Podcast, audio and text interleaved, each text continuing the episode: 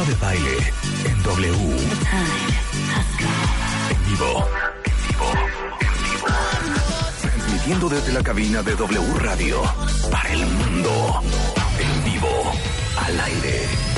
96.9 FM. Marta de Baile en W. Una vez más.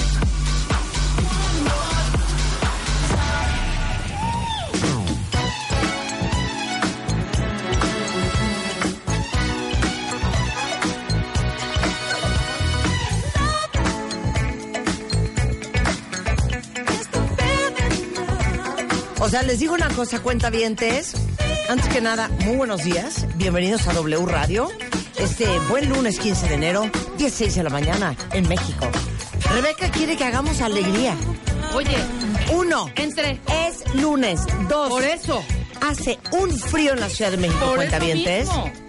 Quiero que me informen cómo están en el resto del país. No, y en el resto del mundo. Voy a ver Bueno. Dios me libre todos los que nos escuchan desde Estados Unidos, desde la costa este, la parte muy alta de la costa este. 9 grados Qué cosa, ahorita. ¿eh? 9 grados a las 10 con 7 de la mañana. ¿Cómo están en el resto del país? ¿Cómo están en Chihuahua? Sí, que nos digan sus grados. ¿Cómo están en Guadalajara? Tómenlo En Mérida seguro no tienen celular. ningún problema. ¿Cómo estarán en San Luis? No, de todos modos. Les digo una cosa, yo estoy, mira dónde tengo la mano. Sí, metida en su pechito. Tengo la mano metida en mi pecho mientras que hablo porque no puedo creer el frío que hace hoy. Está cañón. Está muy fuerte, cuentavientes, o no sé, ¿será que cuando uno está cansado, esta siempre ha sido mi teoría, ¿Te da más frío? ¿será cuentavientes que cuando uno está cansado te da más frío? No sé, puede ser. Puede ser, 100%. puede ser. ¿Sabes qué, Rebeca? 100%. Puede ¿Sabes qué. Rebeca? 100%. Mira, cuentavientes, yo le dije a Marta, vamos a hacer alegrías porque según, se- ¿qué tal? Según fuentes, ¿no? Según fuentes, hoy es el día más triste del año, dicen. Dicen, el, el famoso Blue Monday, Bueno, es que hay una fórmula matemática dice. que hizo un psicólogo eh, inglés que se llama Cliff Arnold y dice que el tercer lunes de enero, cuentavientes, es el día más triste del año. Y los factores son el clima, Ajá. La situación económica, Sí, claro. personal, Sí, tu lana. porque ya te- seguro ya llegaron algunos estados de cuenta. ¡Cállate! Eh, o sea, los planes que dijiste que ibas a hacer los primeros 15 días de enero y que se lo has hecho. Entonces, todo eso hace que este lunes sea the bluest Monday of blues. Exactamente. And the Mondays. Ahora, este, se, se publica un artículo también eh, en el que dice que una, una ecuación donde resuelve cuál es el día más triste del año y las causas, el clima, el tiempo, los, Los gastos, los, los propósitos propósitos fallidos y los niveles de motivación, hace que por sobre todos los lunes del resto del año, este es el lunes más grave. Sí. Y les digo una cosa, acaba de ser el Día Mundial de la Depresión el 13 de enero. Además, Entonces, hoy les traje a cuatro personas con cuatro tipos de depresión diferentes. Y hoy voy a dedicar por lo menos una hora y cacho del programa a hablar con Alejandra Rodríguez, y, eh, de psiquiatra del INCIDE, eh, socia, hagan de cuenta, compañera de Edilberto Peña. Y trajimos a cuatro testimonios para que vean que este mito de que todos los deprimidos están acostados en una cama y no se quieren levantar, o que todos los deprimidos andan llorando por las esquinas, o de que todos los deprimidos eh, andan, eh, yo qué sé, tristeando por la vida, y que todos los deprimidos no tienen ni energía de pelear, hoy trajimos cuatro personas y cada una de ellas tiene depresión bien diferente. Porque a mí sí me trauma cuenta bien hasta que la de estemos posparto trajimos. Claro, que estemos en el 2018 y que mucha gente siga creyendo que, oye, si te da diarrea, si tienes eh, síndrome de colon irritable, si tienes dolor de cabeza, si tienes lo que sea, te tomas un chocho. Sí. Y tú no le cuestionas al doctor que te mande un desinflamatorio para la rodilla. Y tú no le cuestionas al doctor que te mande un liquidito para los hongos que tienes en las uñas, Rebeca. En absoluto. Que bueno, gracias a Dios ya se te quitaron. Claro. ya te trataste. Ya te trataste. Pero si nos dicen que tenemos un desbalance químico Sí. y que no tenemos bien los niveles de dopamina y serotonina, y que necesitamos medicarnos. Ah, no, ahí sí no, fíjate. Porque como no, se ve, claro. No, como no- que la panza sí te La creo panza sí, pero la cabeza que yo traigo una infección. Tú estás deprimida. Pero que Claro yo que no, traigo. Exacto. No, ¿no? y ni caso le hacen. Sí, claro que no. Claro. No, es que o sabes qué, que un- oye, me estoy tomando, te digo algo, no tomes medicinas.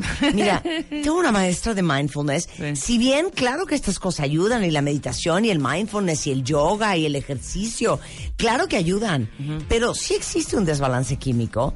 Y, y en el 2018 no puede ser que sigamos sin creer en la terapia, no puede ser que sigamos sin creer en el chocho. De acuerdo. Y por eso vamos a hablar el- de esto justamente el día de hoy. El 13 de enero fue el Día Mundial de la Lucha contra, contra la Depresión.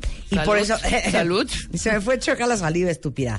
Y este y Sí. de eso vamos a hablar largo y tendido. Y por Porque eso yo les digo decía una que alegrías, cosa, que no es de Échale échale ganas. Es que te digo una cosa, tú no tienes por qué estar deprimido, porque tú tienes todo lo que puedes tener en la vida. Pero ¿cómo estás deprimido, hijo? No, pero es que, ¿sabes a mí lo, que, lo, ter- lo terrible? En algún momento yo tenía un, una conocida, no tan amiga, pero que estaba muy, muy, muy, muy, muy deprimida. Ya estaba tomando tratamientos, ya tenía cierto tiempo, tanto en terapia como con, con psicólogo y psiquiatra, ¿no? Y un día le digo, me la encuentro, ¿cómo vas? Me dice, ay, voy, ahí voy, ahí voy, es terrible esto. Le digo, pero ve los días, tú también estúpida, ¿no? Eres Pero una ve estúpida. Pero ve qué día tan lindo. Te digo Todavía una cosa, qué mujer más lindo. estúpida. Cállate. Pero qué día tan lindo está. No, la respuesta fue la que me impactó. Me dice, Rebeca, ¿puedes creer que hasta los días más lindos me dan miedo? O sea, el sol, ¿sabes? Porque eso Pero te digo una cosa, qué buena onda, Rebeca, que seas tan honesta. Yo sé que Lo que le no dijo Rebeca, ahorita se lo dices a los, a los cuatro deprimidos Mira que vamos día a tan tener. lindo está hoy. Ay, mana, pero ¿cómo estás tan triste?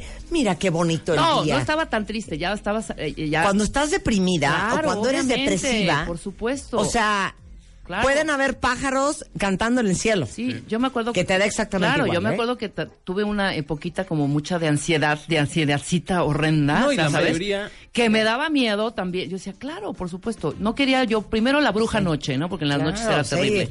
Y el día, puta. O sea, que también ¿Qué, dices- Alan? No, y la mayoría lo que le dice Porque mira, Alan, en el momento que yo estaba también el otro día, estaba yo haciendo un- estás echando unos choros, güey. Oye, pero unos choros que son bastante que la gente se puede perfectamente No, y hay que hacer conciencia. Hay que hacer conciencia que cualquier persona en este mundo puede tener depresión y no saberlo. Ah. Y lo peor que le pueden decir a una persona con depresión es échale ganas. Pues claro. eso Nunca le he dicho échale ganas a nadie. No, nada más le dijiste, ve qué tan bonito está el cielo y tú qué bien lindo. triste. Es que hasta eso me da miedo. Qué horror, mi vida. Bueno, ahí les va cómo está el clima en, el, en la República ¿Cómo? Mexicana. Eh, aquí en Puebla, muero. Café en mano, no quiero trabajar. Estamos a 4 grados en Toluca. Aquí en Mérida hay frío. Dice George, Querétaro están a 5 grados. Toluca, 7 grados. Pero amanecimos a menos 3. Muy bien. Muy buen día. ¿Cuál frío? Acá en Acapulco jamás. Por cierto, padre el intro del programa, no lo había escuchado.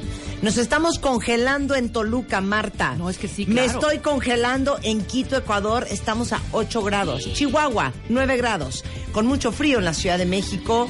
Eh, los cristales del coche tenían hielos. Anda. Eh, ni se quejen, manas. Aquí en San Luis Potosí estamos a menos 2. Qué bárbaro, San Luis Potosí Carla. menos dos.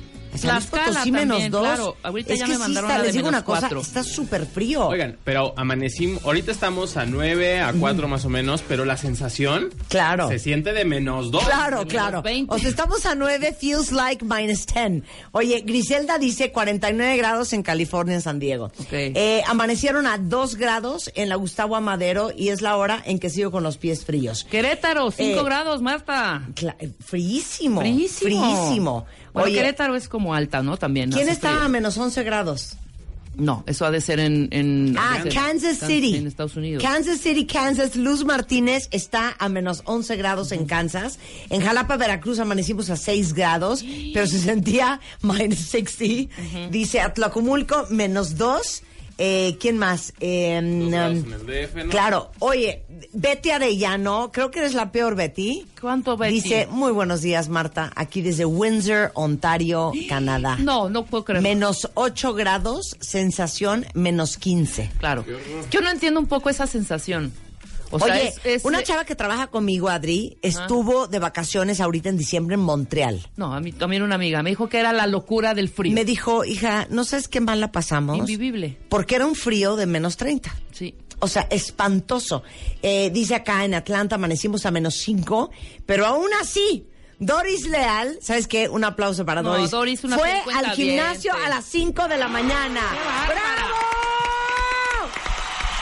Oigan, Es que allá en el gimnasio ay, ya hay calorcito, ¿viste hombre. mi Instagram ayer? Sí, que estabas haciendo ejer- Vi, exercise. subí unas fotos de mis brazos y todo el mundo de Marta, no lo puedo creer, hija, ¿cómo lo hiciste? Porque eh, quiero decirles, bueno, tienen que ver la foto. Ya he hecho sal, ¿cómo ves? No, brutal. Y no se Bien. Ya he mueve. hecho sal y ya no se me mueve, ya, ya no se me mueve el, el ala de vampiro. y todo el mundo me dice, es que ¿cómo lo hiciste? Es que le digo una, les digo una cosa, así como Doris Leal. Sí, ni modo. O no sea, Doris otra. amaneció hoy a menos seis y se levantó a hacer ejercicio. Claro. Tú, aunque estés muy cansada, te Oye, paras. ayer domingo... Si no has hecho ejercicio hasta en pijama, hija. Después he hecho ejercicio en pijama. Exacto. En, en, en, ¿cómo se llama? En, En- Esta es fuerza de voluntad. Mameluco. en mameluco, con orejas de conejo. Este, ayer, esta- el sábado tuve convivio Ajá. y, y estaba bien cansada. Oye, Marta, pero es Y que con ayer el tocó frío ayer hiciste antoja ejercicio. hacer ejercicio. Pues claro que no, hijo. No. ¿Con qué? ¿Con frío? Con frío cero se antoja hacer No, ejercicio. pero A ver, esa ni con teoría- frío ni con calor. Esa teoría que Bueno. dices que entre más cansado, más frío, yo también tengo una teoría. Entre más frío, más hambre. ¿No se les antojan unas donas? Sí. No, Nadie nos puede traer entre, unas donas. Entre más, can- ma- entre más sueño, más frío. y entre más frío, entre más, más hambre. frío, más hambre, ¿eh? Ay, yo, No sé. claro. Yo sí, apoyo ¿cómo entre no? más frío, más cansancio. Mira, sí. Nueva York, Pepe dice que está a menos 3. Sí, Pepe, pero seguro es eficiente en minus 10. Claro. Este, Riverside, California, estamos a 11 grados. Consuelo está en Hidalgo, eh, está a menos 1. En Atizapán de terror, el pasto amaneció congelado, dice Suarti. San Luis Potosí a 7 grados, Puebla, con sensación térmica de 5. No, sí, sí está súper frío, ¿eh? ¿Cómo no? Y, y tras de que está haciendo frío, cuentavientes llego y, y el Chapo tiene el aire acondicionado a todo lo que da. Ya San Luis Potosí subió a menos cuatro. Ya no está en menos dos grados. Nos están mandando. ¿Cuál dos? Cuatro. Bueno, así está el clima en, la República Mexicana, cuentavientes. ¿Qué vamos a hacer el día de hoy? Viene Lucy Romero. Va a estar con acabarnos nosotros, de Lucy. deprimir. ¿Cuándo te va a sustituir tu hombre? o sea, para que termines. Para ¿Qué que estás cerremos, hablando? Que ¿Qué- cerremos. Oye, qué, qué poco amable este tema para, un Blue Monday. con- con- no, pues está muy bien. Deberíamos de poner la de Boomtown Rats, la de Tell me why I don't like Mondays. Tell me why ¿De I don't La voy a like. buscar yo. ¿Cómo se Buenísima. Boomtown Rats. llama? Boom, Boomtown I Rats. don't like Mondays. Este, ¿cuándo te va a sustituir tu hombre? Es neta, ¿eh? O sea, después de una ruptura, ¿en cuánto tiempo ya tienen otra? ¿A quién le ha pasado que apenas llevan una semana y el ex ya anda con esa y, y la ex ya tiene novia? Exactamente. Eso tiene un nombre impresionante en psicología que algún día dijo Lucy, no me acuerdo cómo se llama, pero es impresionante. O sea, lo doloroso que es morir en el otro. Claro, De eso vamos a Lucy. hablar. Y vamos a hablar de la depresión también, cuentavientes. Y tenemos My Favorite Things, Extreme Makeover, Expo Joya, Tarjeta W, muchas cosas que decirles el día de hoy. Pero ¿saben qué? Vamos a arrancar con esto. The Boomtown Rats. ¡Cántala! Ok. To overload. And nobody's gonna go to school today. She's gonna make them stay at home. And Daddy doesn't understand it. He always said she was good as gold. And he can see no reasons, cause there are no reasons. What reason do you need to be shown? Tell me why I don't like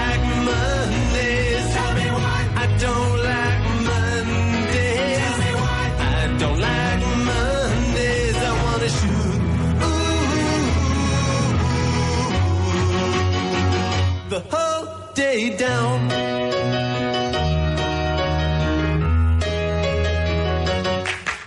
The telex machine is kept so clean and it types to a waging world. A mother feels so shocked, father's world is rocked, and their thoughts turn to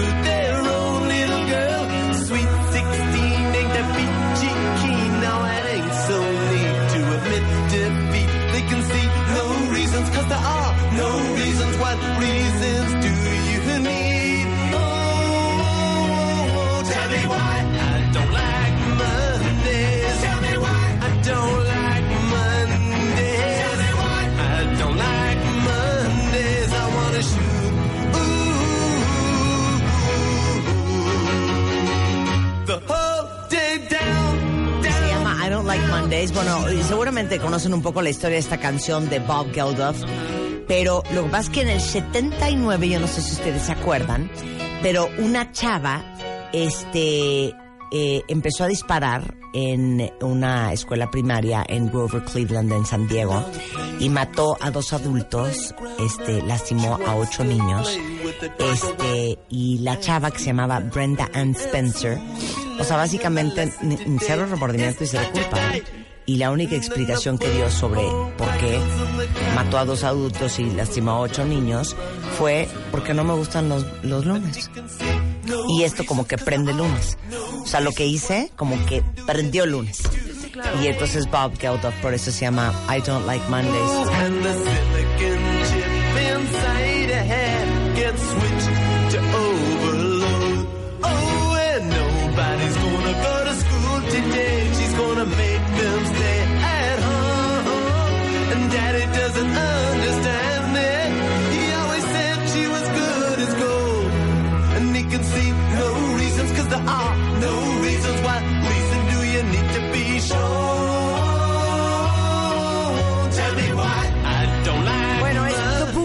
Rush. Eh, oigan, antes de irnos a corte cuentavientes, eh, les doy una alegría. Eso sí está Ándale, padre. está padre. Para los que aman las joyas. Del 23 al 25 de enero en el World Trade Center va a ser Expo Joya para todos los que quieren emprender o hacer crecer su negocio de joyería y bisutería. 23 al 25 de enero en el World Trade Center van a tener además talleres, conferencias gratis para que conozcan más sobre el negocio de la joyería. Es expojoya.com.mx. Y luego acuérdense que tienen hasta el 31 de enero. No quiero cuentavientes llorando. ¿De qué? ¿De Porque qué? no se metieron al Extreme Makeover. Ah, claro. Vamos a invertirle a cada uno de los cuentavientes mínimo un millón de pesos. Y vamos a poner a su disposición durante cuatro meses consecutivos a 10 espe- expertos en belleza, nuestro Beauty Dream Team, para que los transformen por dentro y por fuera. Es el Extreme Makeover 2018.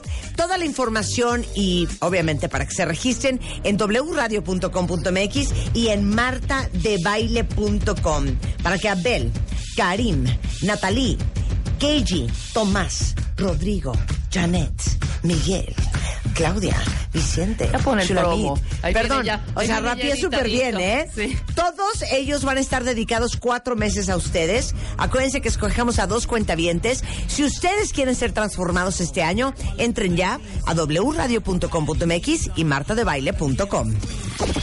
Extreme Makeover 2018. Si algo no te gusta de ti, cámbialo. Are you ready? El Dream Team. Janet, Natalie, Miguel, Abel, Karim, Rodrigo, Claudia, Tomás, Keiji, Vicente, Zulami. Llegó la hora de la transformación. Nuestros especialistas en belleza al servicio de ti. Regístrate. Regístrate y sube tus fotos a wradio.com.mx o martadebaile.com. Tienes hasta el 31 de enero. Tienes hasta el 31 de enero. Extreme Makeover 2018 por W Radio.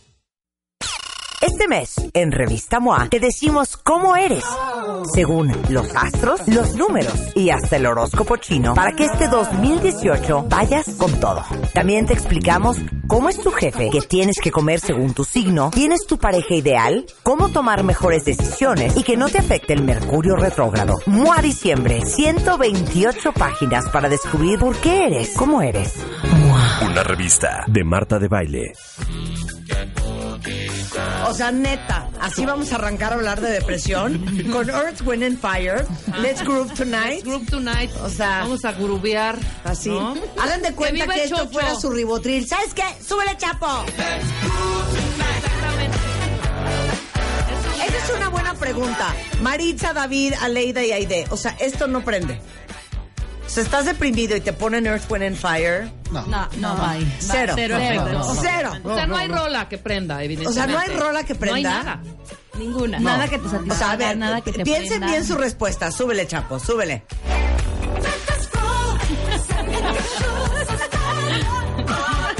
Vieran cómo estoy bailando para ver si, si se prende. No, bueno, todos están medicados, ¿no? Sí. Sí, todos. No. ¿Tú Ah, no? No, ya, Ale, ya ¿tú no? Ya no. O sea, tú ya saliste. Yo ya, para mí fue un Ah. proceso de tiempo muy claro. Sí, O ya. sea, yo ya. Sí. Tú ya. Ya. Ya estás del otro lado. Ya del otro lado. Oigan, tampoco. es que, eh, Tú, tú ya no estás medicado también. ¿Ahorita? No, yo todavía. Aún, aún. Sí, y te, y te veo así de... Cero graciosa tu Te canción, dará, te dará- si te da sueño el medicamento, María. y Aide, tú estás medicada. Medicada. Medicada todavía. Sí. Oigan, es que eh, fíjense que el pasado 13 de enero fue el Día Mundial de la Lucha contra la Depresión y hoy justamente traemos una mesa con testimonios de personas que sufrieron, esto es lo más interesante de todo, diferentes tipos de depresión para que conozcan sus casos y escuchen no solamente cómo cualquier persona puede estar deprimida, sino que no todo el mundo se deprime igual y por eso está con nosotros Alejandra Rodríguez, es psiquiatra del INCIDE, que es el Instituto de Neurociencias, Investigación y Desarrollo Emocional, y el Instituto eh, Nacional de Cancerología. Tiene una especialidad en psiquiatría de enlace por el Instituto Nacional de Ciencias Médicas y Nutrición. Salvador Subirán.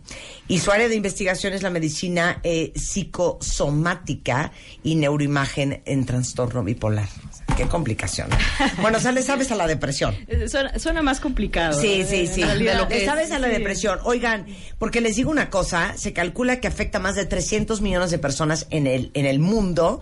O sea, 10% de las personas en México han tenido depresión en algún en algún momento de su vida y tristemente uno de cada cinco de nosotros y se me hace que está bajo, ¿eh, Ale? Puede Yo ser, diría que tres de cada cinco vamos a tener eh, algún episodio de depresión antes de los 75 años. Es la principal causa de discapacidad a nivel mundial y en México la tasa de suicidio se incrementó 275% de los 70 al día de hoy. Así es. Es un problema grave que, que tenemos en México con este incremento de las tasas de suicidio. No sabemos en realidad si es que se reporta más eh, o qué es exactamente lo que está pasando, pero el tema es que hoy por hoy, pues sí, la depresión es algo que afecta a una buena parte de los mexicanos, ¿no? Totalmente. Y si bien, como decías Oye, en niños, un inicio, adolescentes. Claro, lo más preocupante tal vez de esta situación del suicidio, pues es que la edad que tiene un mayor índice de suicidio es precisamente los adolescentes, claro. entre 15 y 20 años, ¿no?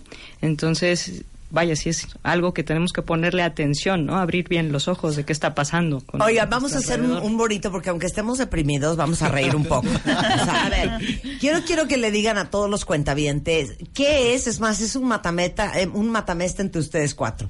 ¿Qué es lo peor que le puedes decir a alguien deprimido o qué es lo peor que les han dicho a ustedes? Vas, Aide. Tú que eres como la castañuela del grupo. A ver, a ver, va. Ya no estés triste. Obvio no se me había ocurrido ya no estar triste. Gran idea. A ver, Aleida. Échale ganas. ¡Ay, claro! Grave. David. Salgo por... Igual, echa- échale ganas y hazlo por tus hijas. ¡Ay, no! No. O sea, aparte Ah.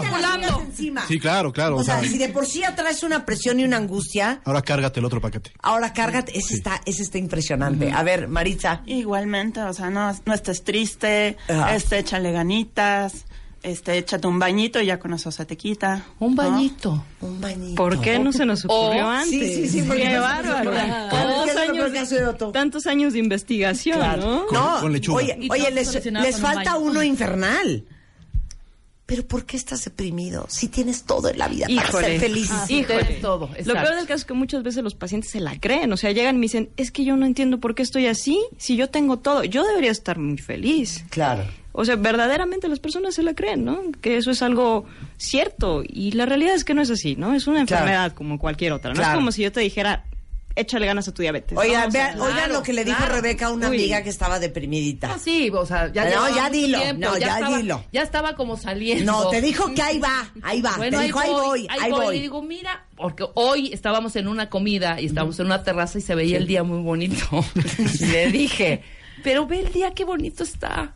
Y me dijo, Rebeca, es que hasta ver el- los días bonitos me dan miedo. ¿Tú qué le hubieras contestado, David? David, si te dice Sin Rebeca, filtro, "Ve qué bonito sin el día. filtro, Contesta David. sin filtro. ¿Cuál día, güey? Sí. ¿cuál día, güey? ¿De no qué me mames, hablas? güey. Sí. ¿Cuál día? Sí, yo lo sé, yo lo sé. Y luego me cayó el 20 y dije, sí, claro que sí. Eh, o sea, empaticé con su sentir, de verdad. Claro. Dije, claro. A ver, David, platícanos de tu depresión. Bueno, eh, fue hace tres años. Sin embargo, empezó de una manera muy sigilosa hace ocho. Cuando a mi esposa le diagnostican cáncer de mama. En ese momento mis hijas tenían cinco y nueve años. Entonces viene toda esta bola de miedo, de enojo, de frustración, de puta, ¿qué voy a hacer? Claro. ¿No? Este, me voy a quedar solo, se va a morir, ¿qué, mis hijas, ¿qué, qué va a pasar, no? Y pues eh, es el- empieza la parte de tratamientos, quimioterapias, radio, cirugías, este desgaste de hospitales, el desgaste de pues esperar que cada resultado sea favorable o que te digan, no, ahora hay metástasis, ¿no? En su caso hubo metástasis en cerebelo, eh, de repente es pues es inoperable, a ver con radio, ¿no? Y salía. Y de repente, no, pues ahora hay metástasis en hueso. ¿no? Y es puta, o sea, ya, ¿no? Y pues en, en- en ese en ese momento pues también tiene un impacto en, en la chamba, en, la familia, ¿no? Hay una hay un rompimiento con, con los niños, bueno, con mis hijas, con ella como pareja, eh, amigos, sea, todo el mundo es, no, ustedes pueden, echen, échenle ganas, ¿no? Ay, chinga yo- tu madre. Sí. Ay, ya se mata. Es que sí. Sí, Esa debe sí, ser la respuesta sí. correcta, Es que sí. ¿no? Sí, Es sí, sí, el, punto de, O sea, ¿de qué me estás hablando? Mi mujer está enferma, tengo hijos, hijas bien chiquitas. Así es. Voy de la fregada en el trabajo por no un poco. No me digas que, que le eche ganas. Así es. Es que ya me enojé. Sí, sí, voy a la tienda por dos kilos, ahorita vengo, ¿no? Sí, sí, sí. Sí, sí, sí, no, no, no me jodas, ¿no? Este, y pues bueno, ella fallece en, en el dos- 2015, ¿no? Y entonces pues viene esta parte de, de entonces sí, se me revela la parte de la ansiedad, de la depresión, y pues me fui al carajo. O sea, Pero estos, estos, estos primeros años, encima de todo, lo que se espera de ti, ah, por el supuesto. hombre de la casa, Por supuesto. Eh, el patriarca y el padre sí, de familia, Por supuesto. es que tú estés entero y tú sacas adelante esta situación. Sí, sí, sí, ¿no? Que, que, que no te ve, que no te vea llorar, ¿no? Que no te vea débil. No, espérame, ¿cómo que no? O sea, me estoy que me carga y necesito Sí, realmente sí. sacarlo. Igual con mis hijas. O sea, no es el hasta el fuerte y hasta el roble, porque, pues por supuesto, me vino una hipertensión, me vino todo un tipo de problemas circulatorios, aumento de peso, por, por hacerme el fuerte, ¿no? Porque me tocaba aguantar los madrazos. No, espérame, no es, no era por ahí. Claro. Pero. Entonces en el 2015. 2015 se muere. ella, ella muere y pues ahora viene la parte de y ahora qué, qué hago no esto cómo se esto cómo se come. El tomar decisiones para con mis hijas pues ya me daba miedo. En la parte de el, y ahora cómo cómo me paro frente a ellas solo no tenía ni idea. Qué pasó me enojé con absolutamente todo el mundo. Todos los días es- este- esta frustración, este enojo de mm, no me quiero ni despertar, ¿para qué me despierto? Pero pues había que llevarlas a la escuela, ¿no? Este, no tenía realmente idea de del tiempo, no tenía idea del, de qué estaba haciendo, no me importaba. Me dediqué al alcohol, Mm. me dediqué a, a la parte de simplemente sentarme en el sillón a ver este la televisión. Poner, ponía una alarma para ir a la escuela por ellas a la salida. Eso sí, creo que nunca, nunca se me Nunca olvidaron. fallaste. Pero este, pues regresaba y, y- hacía lo mismo. Y eso no era solo en el día, era en la noche. ¿no? Entonces pasó el tiempo. ¿Cómo, cómo la libraron ellas? No tenía ni idea. Pero yo me mantenía en el, en el enojo. Me, me separé de, de mi familia, de mi mamá, de mi, de mi hermano, de amigos, todo. Todo, absolutamente todo. Perdí trabajo, perdí dinero, todo. O sea, había también pasado algo eh, durante los primeros años de la enfermedad. Mi papá también había muerto en un accidente. Entonces me enfrenté a la parte de que cuando muere, cuando muere mi esposa, pues puta, me conecté con la muerte de mi papá. Y entonces era, no lo viví en su momento, me la Doble guardé. duelo, ¿eh? Sí, me la guardé y entonces ahora eran los dos. Porque pues bueno, el que me apoyaba con mis hijas o el que en un momento dado me escuchaba, pues era él y simplemente ya no estaba, eh, ninguno de los dos. Y pues el, el ir caminando día a día era, era mortal, era el, el estar aguantando como fuera lo que fuera, ¿no? O sea, si se me, me decían buenos días, aventaba el teléfono. En alguna ocasión alguien me dijo, este, ay, es que este, se me murió mi abuelita, ¿no? Y este, te, enti- te entiendo. Sí, nada más que yo estuve casado 16 años, no tienes ni puta idea de lo que es, ¿no? No me la compares. Claro, ¿no? claro. Y, Y me eh, imagino, y para, para entender, para entender cómo funciona, segura mucha, seguramente mucha gente, como lo dijiste al principio, te ha de haber dicho, hazlo por tus hijas. sí. Las tienes a ella como el principal eje en tu vida. Ellas deberían de ser tu motivación. ¿Y por qué ni los hijos surten efecto? Ah, porque al final eh, yo lo veía muy lejanas. ¿no? O sea, yo me enfoqué en mi dolor, en mi enojo. Al punto en el que ya cuando me dijeron, oye, yo creo que ya es momento de ir al psiquiatra, ya necesitas medicamento, pues mi reacción inmediata fue, ok, suicidio.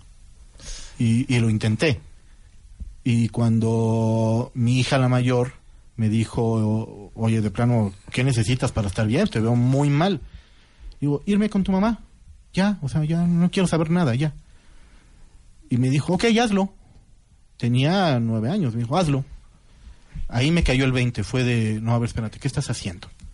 O sea, me di cuenta que solo me había enfocado en mi dolor, en mi pérdida, y no en la de ellos, en la de ellas dos, ¿no? O sea, su mamá no tenía ni idea de qué era perder a su mamá. Entonces, pues ahí puse un alto en la parte de, de alcohol, y puse un alto en la parte de, de alimentación, también empecé a comer, eh, dormir, y, y tenía la, tenía al principio todo el ansiolítico. Y bueno, pues este sí me echo las dos, tres gotas De ribotril. El famoso ribotril. eh, por ahí. Y, y de repente, pues ya me enfrenté, pues ya con este, con la parte, pues ya para el antidepresivo. Y dije, no, o sea, no, no, no le puedo dejar mi vida a un medicamento, a una pastilla. No quiero, no quiero. O sea, ya se lo di a, a la muerte de Cecilia. O sea, no se lo voy a dar a, a una pinche pastilla. Y entonces, eh, pues ahora sí que en, en esta confrontación también hubo una muy fuerte donde yo me dedico al coaching. Y entonces alguien me dijo, es que eres coach y ya deberías estar bien. Sí. Pues está chido, ¿no? Pero, ¿qué crees? Pre- prefiero ser primero ser humano, prefiero ser este el, el, el esposo, el padre, que coach. Y eh, pues empecé a usar esa, esa parte de, eh, de pedir apoyo, de darme cuenta que solo no podía. Y empezar a transformar realmente mi vida día a día, empezarme a reconstruir. En esa parte de mandar a todo el mundo al carajo, hubo alguien que, que sí aguantó, ¿no? Las mentadas, la- aventarle el teléfono, colgarle.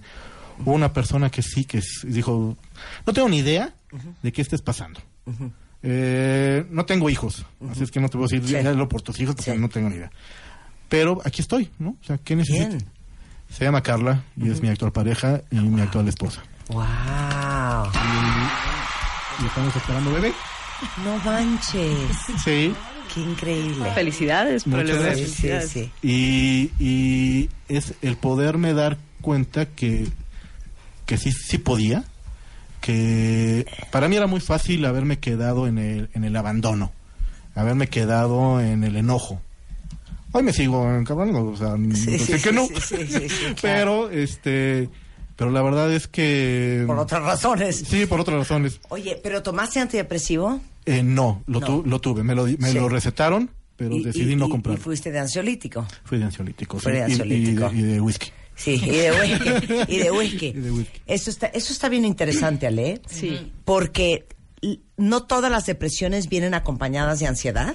No todas. Es y muy no todos los cuadros ansiosos vienen acompañados de depresión. Es correcto. ¿No?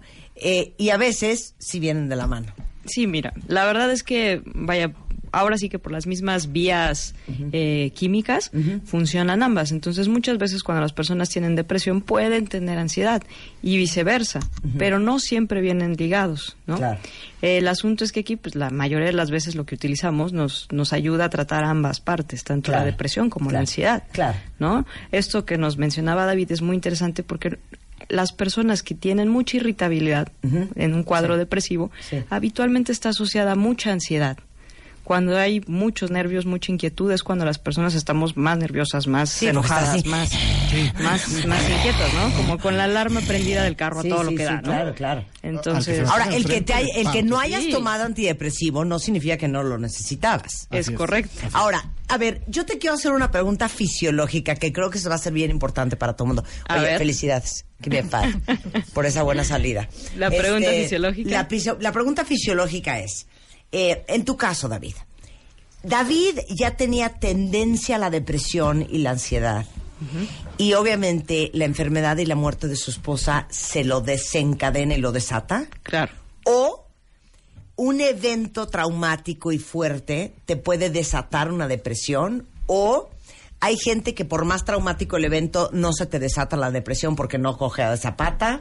O ¿cuál es? ¿Es la gallina o es el huevo? No entiendo. Mira, hasta la fecha no sabemos a ciencia cierta cuál es primero.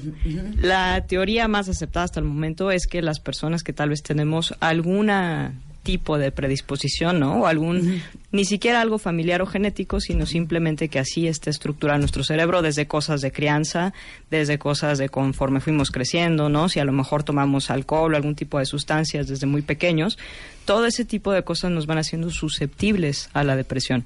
Entonces, eh, tal vez no es tanto como un solo condicionante biológico, sino todo lo que le pasó a su vida, en, en su vida la persona, ¿no? Lo que te lleva a que seas eh, eh, propenso a, ¿no? Entonces, este, ahora sí que es más bien caso Porque, porque muy individual. depresión y ansiedad sí hay Caso un individual. desbalance químico. Es correcto. ¿No? Sí. Entonces, es, es- lo que yo quiero entender. Tienes, así, digamos que tu, tu balanza es súper frágil. Ajá. Y cualquier cosa te puede desbalancear o no.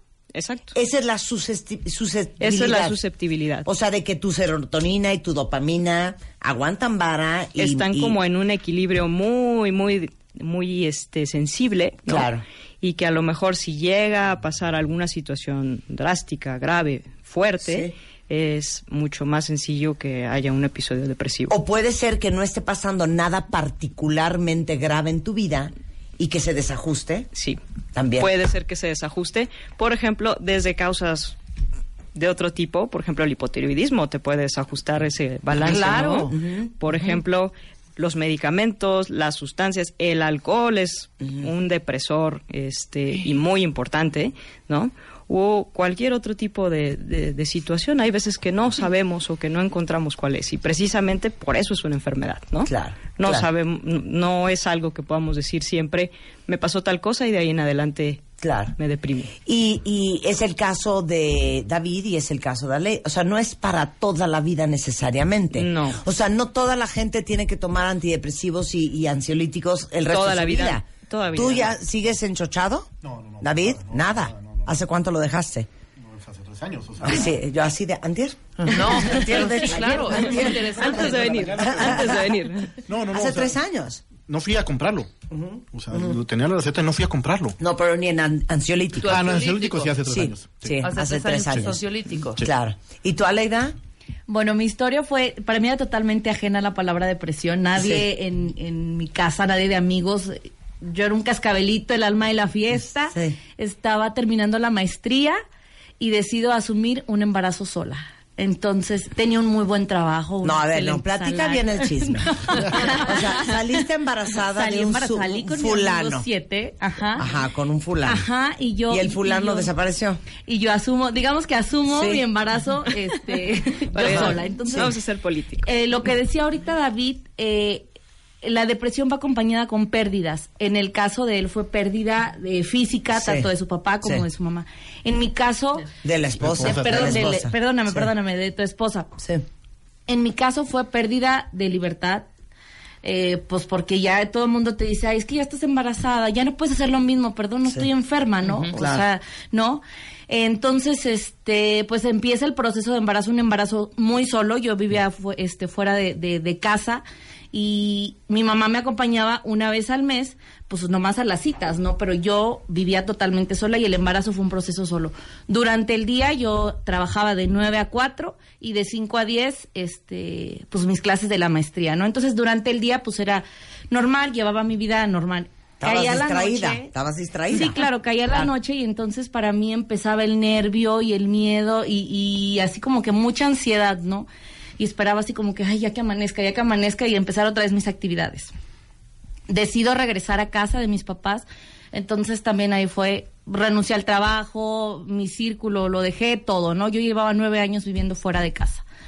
Y regreso a, a casa de mis papás tres semanas antes de tener a, a mi hija, que hoy tiene seis años. Y fu- fue un shock tremendo eh, perder mi espacio, este, mi espacio físico, mi casa, perder mi círculo social, mis amistades, mis actividades, perder mi trabajo y enfrentarme a una responsabilidad que yo ni siquiera tenía planeada, o sea, no tenía planeada mi vida así. Entonces, enfrentarme a eso fue muy difícil. Eh, a mí me daba pánico quedarme con mi hija, o sea, llegaba el momento en que había, mi hermana todavía estaba ahí en ese momento y cada quien tenía sus actividades, obviamente, ¿no? Entonces cuando llegaba, ahora era al revés, ¿no? Ahora yo no quería que dieran las nueve de la mañana porque todo el mundo se repartía y todo el mundo iba a sus actividades. Yo quería que, si ya amanecía, ya quería que fueran las tres de la tarde para que regresaran y otra vez hubiera gente. Y si anochecía, entonces quería que amaneciera una ansiedad tremenda. Cuando yo me doy cuenta que, que estoy padeciendo algo que no puedo controlar, este, yo cuando empiezo a pensar en dar en adopción a mi hija por porque me sentía no me sentía capaz ni de educarla ni de formarla Claro. ni de me daba pánico ¿Y bañarla conectabas con ella o cero? no Nada. no, yo y yo digo y hoy me duele mucho decirlo. eh, aprendí a querer a mi hija hasta que entré en terapia, porque existía cierto rechazo, existía pues, un temor. A ver, cero te sientas mal. De hecho, cuando lancé la revista MOA, de lo primero que escribimos fue si el instinto materno es algo con lo que naces o es algo con lo que se hace. Y creo que desafortunadamente vivimos en una sociedad, este, eh, híjole, de repente tan básica que el decir, hija, cero sentía conexión con la Sí. niña o cero sentía decía- lo que yo creo que deberías de sentir. Te da pena decirlo porque dice, Muchísima, van a decir porque que soy una perra. ¿cómo, cómo claro. lo que lo que todo mundo dice que es lo No, mejor los que cuentavientes te puede aquí pasar? entendemos muy bien este idioma. que todo el mundo dice que es lo mejor que te puede pasar, que es tu realización como mujer. ¿Por qué yo no me siento así? Claro. ¿Por qué yo no me siento plena y por qué no estás satisfaciendo esa parte de mamá, no? Claro. Eh, como dices tú, ni las perras hacen eso Sí, de sí, rechazar sí, a sus sí. hijos, ¿no? Claro. Entonces, eh, en, en mi casa se empiezan a dar cuenta, pero mi mamá decía, mi hija es una floja, Aleida, por favor, tienes que atender a, a tu hija, este, ya es una responsabilidad, ya sabes, ¿no? Y, y tienes que hacerlo, y es tu responsabilidad, y tú decidiste, y no sé qué. Pero no era que, que no quisiera, sino que no podía, ni, Sí. ni sabía cómo, entonces platicábamos ahorita que llegábamos, hay gente a tu alrededor que a lo mejor te quiere ayudar, pero no tiene las herramientas. En mi casa, por supuesto que se dieron cuenta que algo no estaba bien conmigo, pero pues no, no teníamos idea de, de, de que que era una nombre, depresión, claro. de que tenía un nombre. Entonces, un día eh, de mis escapadas a ver la tele así en la sala en la- por la noche, eh, vi un programa de televisión en donde daban los síntomas y en donde daban cifras importantes, no recuerdo ni siquiera eh, las cifras, donde daban cifras importantes eh, de mujeres que, estaban en la cárcel que gracias a una depresión postparto habían asesinado a sus hijos o lo que sea. Y que esa persona que estaba como especialista eh, había pasado por la depresión durante seis años. Entonces yo dije, llevo tres semanas y, y, y no puedo con esto, o sea, yo no me voy a esperar tanto tiempo. Inmediatamente en ese momento envié un mensaje a una terapeuta eh, que, que ya conocía y empe- empezamos un, un proceso de terapia. No llegué a los medicamentos porque yo era así como, como David de, no, no, todo está en la cabeza y tú controlas y Sí, sí. ya sabes. Entonces, este, no llegué a los medicamentos, pero sí fue un proceso muy complicado y porque sí llegué a sentir temor de, de atentar contra mi hija en una de las noches que, que este, estaba llorando, ni siquiera era que, Sí. que había pasado tres horas de- del llanto así agudo, ¿no? Solté un manotazo en la cama, mi hija estaba Sí, de sí. días. Solté un manotazo en la casa, salieron todos de, de su habitación porque creyeron que se me había caído. Entonces, fueron foquitos que se fueron prendiendo eh, y, que al final supe que había un hombre, ¿no? Afortunadamente para mí el proceso de, de esta depresión fue muy claro, fue el tiempo de terapia y fue el tiempo de que me costó adaptarme a, a mi nueva vida, ¿no? Claro. Yo, yo nunca pensé, cuando cu- estaba pensando en darle una opción, nunca pensé en mí, en sí me voy a liberar de ella, pensaba en que era lo mejor para ella, ¿no? Claro, que estar en buenas manos. Claro. Eh, la hija de Aleida hoy tiene seis años. ¿Cómo ha sido este gran proceso regresando del corte y la historia de Maritza y de Aide? Hablando de la depresión, porque el 13 de enero fue el Día Mundial de la Lucha contra la Depresión, y cómo la depresión se manifiesta tan diferente en todos. Y estamos hablando de esto porque es increíble, cuentavientes, la cantidad de gente deprimida allá afuera que no está ni enterada. De eso y más al volver en W Radio.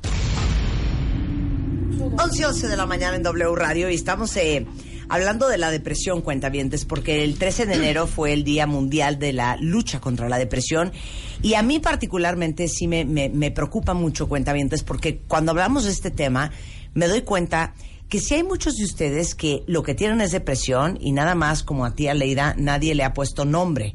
Pero lo veo en todo lo que dicen en Twitter y es un poco para hacer conciencia de salud mental, como lo hablamos hace un par de semanas con eh, Edilberto Peña, nuestro neuropsiquiatra, y hoy justamente nos acompaña también no solo estos cuatro testimonios de tres mujeres y un hombre que han padecido depresión y en diferentes formatos, sino también Ale, que es psiquiatra del Instituto de Neurociencias, Investigación y Desarrollo Emocional del INCIDE, para un poco desmitificar esto, pero sobre todo para darles a ustedes la información, los recursos y, y los cuadros no necesariamente muy típicos de lo que es la depresión, para que vean que a lo mejor lo que tienen sí tiene nombre. Eh, mira, Gaby dice, yo he sufrido de depresión desde que soy chava, desde adolescente, y lo más duro es que me digan que soy perezosa y que por eso es por la razón por la cual duermo tanto.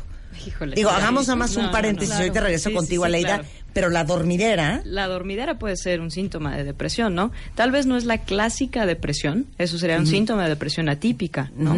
Eh, como bien decías, Marta, pues no todas las depresiones son iguales. Incluso Sí. las mismas personas nos podemos deprimir diferente dos veces, Claro, ¿no? claro. Entonces, por ejemplo, las personas que duermen mucho, que tal vez no tienen nada de energía, que comen mucho, que están muy irritables, son síntomas de una depresión atípica. Y no es flojera, como dice la Claro, gente, no es falta de motivación, no es de echarle ganas, sino que Sí. es de que necesitan una, un Claro. tratamiento. Mira, Cristina dice, poco a poco empecé a aislarme, a entristecerme, a tomar súper personal hasta los problemas del mundo. Y mi hermano un día me dijo algo que me hizo reaccionar, no permitas que nada ni nadie marchite tu corazón. Digo, qué bueno que la frase de su hermano te hizo efecto, pero hay veces que no te hace efecto absolutamente nada. Eh, yo tengo depresión por hipotiroidismo Como y tengo que tomar, ratito, claro, y tengo que tomar medicamentos de por vida. Mi hija de 14 me dice que se siente muy angustiada todo el tiempo. ¿Cómo puedo saber si es natural por la edad y cuándo es depresión? Bueno, yo eh, es una parte importante que hay que hablar, ¿no? ¿Cómo sabemos cuándo eh, ya está es necesario ir a ver un especialista, ¿no? Habitualmente los chicos yo aconsejaría que si eh, hay algún cuentaviente que tiene como esta persona un pequeño o una, un adolescente que tiene este tipo de signos, lo lleve a evaluación. Los chicos pueden ser muy engañosos, incluso pueden verse como muy irritables y no expresar muy bien sus emociones. Tal vez eh, el mejor eh, el mejor abordaje es siempre escucharlos, ¿no? No minimizar Sí, lo que te dicen. totalmente. No minimizarlos y poner mucha atención, hacer una buena comunicación con ellos y a la menor, dijéramos, eh, señal de alarma, por ejemplo, me siento angustiada, ok, hay que ir a ver un especialista que Claro. platiques con él. Claro, ¿no? totalmente. Y, y yo y eso yo creo que hay que subrayarlo, cuentavientes, porque desafortunadamente los adultos creemos, así como creemos que, oye, si todo está bien en tu vida, perdón, no tienes ninguna razón por la cual estés deprimido. Es más, qué vergüenza que estés tocando a Dios con las manos sucias. Igualmente en el caso de los niños, creo que la percepción que tenemos de, de la adolescencia y, pero sobre todo de la infancia es, perdón, tu única chamba es sacarte buenas calificaciones en, en el colegio. Limpiar tu cuarto. No, o sea, claro, perdón, listo, estrés el sí. mío, que Y tengo que trabajar y aguantar Sí, jefe. sí. Pero, pero no validamos y no respetamos las emociones y los sentimientos de los niños porque asumimos que como son niños, perdón, Siempre están No no pasa tienes nada. nada. Sí, claro, no que infancia es igual a felicidad. Totalmente de acuerdo. Mira, aquí dice un- un- una cuentaviente, toda la vida estuve deprimida, eh, tuve varios intentos de suicidio y hoy estoy medicada y descubriendo que el día sí puede ser hermoso. Ahora, el caso de David y Aleida es un- son casos muy sui generis porque ninguno de los dos tomó medicamentos. Bueno, No. tú un poco ansiolítico, pero no tomaste antidepresivo No. y tú no tomaste nada. Nada. Claro, pero ese no es el común denominador, o sea, no Por quiero dar supuesto que no. falsos positivos. Por supuesto que no. Vaya, depende mucho de la gravedad de la depresión Sí. y de qué tipo de depresiones, ¿no? Existen depresiones, por ejemplo, leves, moderadas, que eh, con psicoterapia, con, eh, por ejemplo, el ejercicio, que ayuda mucho sí, sí. a disminuir la ansiedad y a mejorar la depresión, ¿no? Cambios en la alimentación puede ayudarse. Claro. Pero Así saliste tú, depresiones- Sí, sí, con pura supuesto. terapia. Pero Las- hay gente que no. Las depresiones graves, de moderadas a graves, ya está indicado dar un tratamiento, ya sea algún este antidepresivo, ansiolítico, dependiendo de lo que se necesite, ¿no? Claro, totalmente. A ver, regresemos a Leida. Yo a mí me gustaría que para todas las mamás que te están escuchando o las mujeres este que algún día pudieran tener hijos, híjole, les des un permiso, porque desafortunadamente todo el mundo te dice que lo mejor que te puede pasar es que nazca tu bebé y que es el, el regalo más grande del mundo y sin duda alguna lo es. Sin embargo, eso no significa que todo el mundo lo pueda, y subrayo el poder, vivir así. Claro. Tú no podías, no era que no quisieras, es que no podías vivirlo así. Claro, mira, eh, te comento también, cuando empecé con la terapia, después en el café con las amigas, que ya habíamos sido la mayoría mamás, pues yo les dije, oigan, es que perdón, pero no la, no la pasé bien, no- y, y descubrimos que éramos varias, o sea, que no era nada más yo la que había pasado por eso, sino que éramos varias. Yo con esto que aprendo, que está bien no estar bien, o sea, no, no, es esta ley que te pone la sociedad de que claro, tienes que ser un cascabelito porque tienes todo, porque no, está bien de repente no estar bien, no tener ganas, no sentirte a It's gusto, okay aguas okay, cuánto claro. tiempo es, aguas qué es lo que quieres hacer, ¿no? Ahí sí creo que está el foquito rojo. Pero este compromiso social que tenemos las mujeres de ser mamá perfecta, híjole, a veces no sé qué tanto te ayuda o qué, qué tanto limita, te ayuda o te, Te da- o te perjudica, claro. porque es una responsabilidad bien grande. Y una presión Hoy tremenda. sé que es válido que tenga ganas de mandar a Mariana con sus abuelos. No puedo seis meses, pero sí, una semana, ¿no? Sí. Porque quiero hacer cosas, porque quiero mi espacio y no la amo más y no la amo menos. Es mi hija y la amo. Pero me doy permiso de saber que, que puedo tener mis, mis propios espacios. Y otra cosa bien importante, la terapia no es un lujo, es una necesidad, de verdad es una necesidad. Hay gente que dice, ¿estás en- con el psicólogo? Sí, claro. Y hoy yo me enorgullezco y digo, claro. Y Mariana empezó en terapia a los tres años cuando vivimos un proceso de cambio de residencia, porque yo dije, yo lo asumo y yo soy adulto que, y yo sé que, que es por trabajo, que es por mejorar, pero a mi hija la saco de la casa de los abuelos, la saco de su escuela, la saco de su espacio y ella no va a saber qué hacer con esas emociones Totalmente. eh, de, de angustia, de miedo, de enojo conmigo. Al principio estaba muy enojada conmigo porque pues el cambio, ¿no? Entonces, mi consejo es cuando se prendan estos foquitos, acudan a terapia. No necesitan estar locos. No es un lujo. Es un regalo que te das a ti mismo. Independientemente, tampoco tienes que estar en el piso para hacerlo. Claro. Es, es, es invertir en ti. Creo que esto es importante. Y añadiría también eh, esta parte de, de pues de hasta de políticas públicas que nos inculquen eh, la, la, la salud mental y emocional desde pequeños. Claro. A ver, David, ni modo, tú representas a todos los hombres de este mundo. Qué honor. ¿no? Eh, los hombres son particularmente reticentes a ir a terapia y a medicarse, ¿no? De, güey, Yo no, yo, yo puedo. yo lo manejo solo, a veces, Sí, sí, sí, permíteme, sí, yo puedo, o sea, a mí que me van a venir a decir una, una, una vieja loca de que de mí si yo me conozco. O sea, el hombre es muy complicado. ¿Qué le dirías a los hombres que te están escuchando? Ah, que, que te atrevas, que te dejes de... de ¿Lo puedo decir? Pues claro. que, te, que, te, que te- que te dejes de, de pendejadas y de esta parte de, de creer que, que por ser hombre no tienes emociones. O sea, güey, que neta no lloras. O sea, no, no, no te, no te enojas, no, no te entristece, no te emociona. Sí, atrévete. O sea, el, el poder realmente, para mí, ser eh, el portavoz desde, desde el, el cáncer, eh, yo me autonombré en aquel momento como el, siendo el esposo de la guerrera, ¿no? Este, puta, me puse una armadura como si fuera este el, eh, el, el- el superhéroe, pero dentro pues estaba deshecho. No, no sabía ni cómo sostenerme, no sabía cómo manifestarme, no sabía el, el poder llorar de una forma en la que me, me sintiera pleno Sí. o que me sintiera realmente que estuviera viviendo. Entonces, para los hombres, o sea, no nos hace nada de, nada de especiales el ser hombre.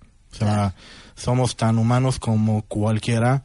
Es una es un privilegio poder llorar frente a mis hijas cuando lo hago, el poder decir hoy que que agradezco y que me siento me siento vivo en cada momento.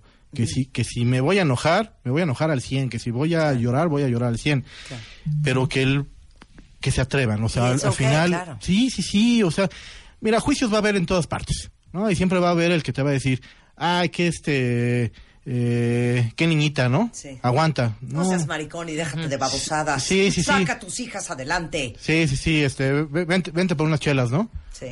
Puta, Sí. no, espera, o sea, no lo necesito. Claro. Aparte les digo una cosa, pobres hombres, Todo ¿eh? lo De veras, resuelven con de irse a veras. unas chelas, oye. Sí. Cosa, los pantalones. pobres hombres, Sí. porque yo, yo le pregunto mucho a, lo- a los hombres en mi vida, a mis amigos, les digo, güey, pero ustedes cuando se juntan, neta platican. Sacan sus cosas. Ya sabes, Sí, oye. entonces el otro día hicimos un ejercicio aquí en radio que nos, nos reíamos, pero es bien triste. Pero imitábamos a dos hombres hablando de un tema fuerte, ¿no? Entonces llegaba un güey y le decía al otro, más hagámoslo tú y yo, David. Güey, adivina qué, me divorcié, cabrón. Pues ni pedo, ¿no? Ya. Súper vamos, y termina A ver, diciendo agrandando chelas. Sí, una chela. Sí, sí. A ver, Aleida, mana, adivina qué, me estoy divorciando. No, pero ¿cómo? ¿Qué pasó? Sí, no sabes, No me digas eso. güey, ¿Qué hago? Marta, no me digas eso. Ve, ¿Cómo entonces, fue? hecho, Claro, y es un choro. O sea, es terapia de tres horas. Sí, el de claro, café. claro, sí, no- Ustedes de, pues sin pedo, cabrón, a lo que sigue, güey. ¿Quieres Vamos una por unas chela? chelas. Se acabó. Ya, la chingada, ¿no? Entonces, ¿quién les da terapia? Oye, aquí, aquí dice Heriberto, dice, cuando caí en depresión por la muerte de mi esposa, eh, yo sí me mediqué con ribotril, eh, pero la sociedad no ayuda, ¿eh? La presión familiar es súper fuerte, ya que los hijos, según ellos, son prioridad. Y hoy, hoy sé que puedo y que no estoy solo. sin duda, sin duda. El, el darte cuenta que no estás solo.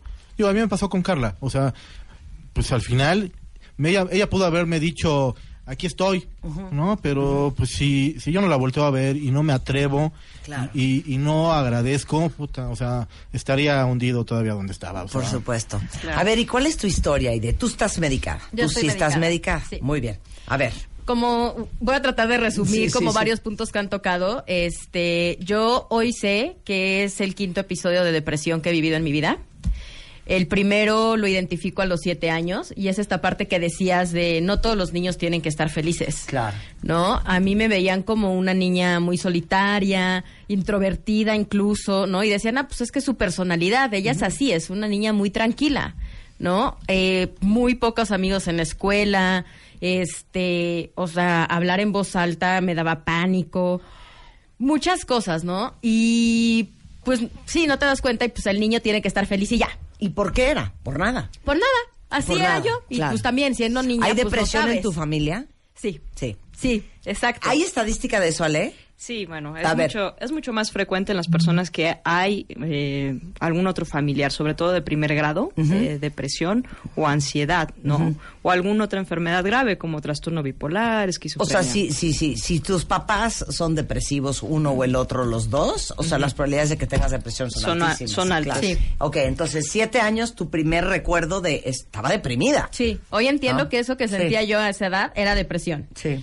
Después de eso hubo como varios sucesos fuertes en la vida que pues obviamente la gente asocia con eh, una pérdida, ¿no? Eh, mis papás se separan y entonces yo otra vez me empiezo a sentir súper mal y para todo el mundo se le hace lógico. Claro, los papás se separan, entonces la niña eh, se siente mal, ¿no? Pero no necesariamente depresión, sino que era como la reacción natural de ese suceso.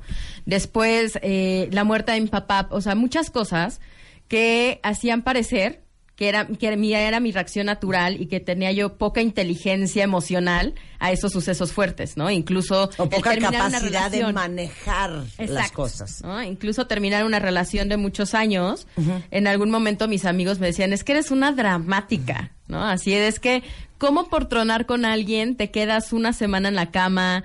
Este, casi casi no vas a trabajar, te tienen que regresar de la oficina porque no, no estás trabajando como debes, que sí pasó una vez, mi jefa me mandó de regreso a la casa porque estaba yo sentada en mi escritorio viendo a la nada.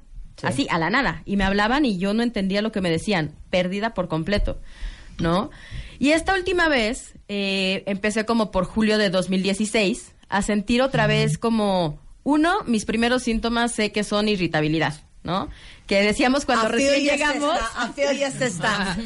Cuando recién llegábamos, ¿no? Que tú nos comentabas. Es que hay días en los que me dicen pío y, y sale el demonio que llevo dentro. Sí. ¿No? Y que cosas que normalmente podría yo pasar por alto me ponen como energúmena. Contrariada con Sí, la sí, vida, sí, sí, irritable, intolerante. Lo- pero lo más, ¿no? Y empezar con muchas cosas, de- como mucho tiempo estando así. No es que un día estés de malas porque estás teniendo un mal día, o, no, sino que realmente ya te la vives así. Y después de eso, en mi caso, viene un bajón súper fuerte de estado de ánimo. ¿No? De, como decían por ahí hace rato también, de me empiezo a tomar hasta los problemas del mundo como personales y todo me duele. Me duele el mundo, me duele ver noticias, me, pero neta, de en verdad te duele por adentro. Y es una tristeza súper profunda que te va llevando a un grado de no quiero saber de nada, no quiero saber de nadie, no me puedo mover de mi cama, no quiero moverme de mi cama, las cosas que normalmente hacía no las quiero hacer. Un, pararte a la cocina por un vaso de agua es todo un problema porque es tengo que salir de la cama y pararme ir y co- encontrar un vaso y el agua y te empiezas a perder en una cantidad de ideas, ¿no? Terribles, ¿no? También lo que decía David, empiezas a perder gente. Porque pues obviamente te invitan a salir porque te ven tristita. y Das es, hueva, das Vamos hueva". por un café y das hueva. o la gente se cansa de invitarte. ¿no? También, claro. La Tanta gente se cancelación. cansa de estar atrás de ti, de por qué estás triste, ¿no? Y tú decirles es que no sé por qué estoy triste, solo sé que estoy triste. Bueno, ¿cómo te ayudo? Es que no sé, si yo supiera te lo diría, te lo juro, ¿no? Y se enojan contigo y entonces se van. Y eso está cañón. Sí perdí muchísimas amistades en todos estos años. Eh, esta última vez tuve la fortuna de tener amigas que aguantaron y amigos que aguantaron el, cerrón de puerta, Sí, sí. el aventarles el teléfono, el mentarles la madre, tantas cosas. Y están ahí hoy conmigo y están súper orgullosos de que, de que me traté y de que... ¿Cuál fue tu fondo? Mi fondo fue, eh, organicé, sí, organicé un viaje con ganas de decir y no regreso. Y mi hermana y par de amigos y demás no me soltaron. O sea, estaban llame y llame. ¿Dónde estás? ¿Cómo te la estás pasando? No sé qué. Y la verdad es que esos días que estuve yo sola me la pasé bien, sabiendo también que había gente atrás de mí cuidándome. Dije, el primer pensamiento fue, un, yo no puedo hacerle daño a la gente que me quiere y que yo los quiero. Hija, pudiste haber acabado colgada en un palo de coco. Sí, lo pude. Pude y tenía toda la idea y toda la intención. Pero la primera, lo primero que cruza por tu cabeza cuando estás en ese punto es, no las voy a hacer pasar por ese dolor a ellos. No es por mí, es por otras personas que decides no hacerlo. Regresé y fue el día que levanté el teléfono y le dije a mi hermana llorando que necesito ayuda. En verdad, hoy ahorita necesito ayuda. Creo que mi hermana había sido de estas personas que me decía, ay, estás triste porque el día está nublado, échale ganas, no sé, porque tampoco sabía cómo ayudarme aunque quería estar ahí. ¿No? El día que levanté el teléfono llorando y le dije, por favor, ayúdame porque ya no sé hacer esto sola, creo que le cayó el 20. Y entonces empezamos a buscar doctores con quienes ir. Empecé con un psicólogo que la verdad no me ayudó nada, porque son psicólogos que, pues sí, te hacen ejercicios de respiración y que te proyectes Sí, en sí, un sí. campo verde.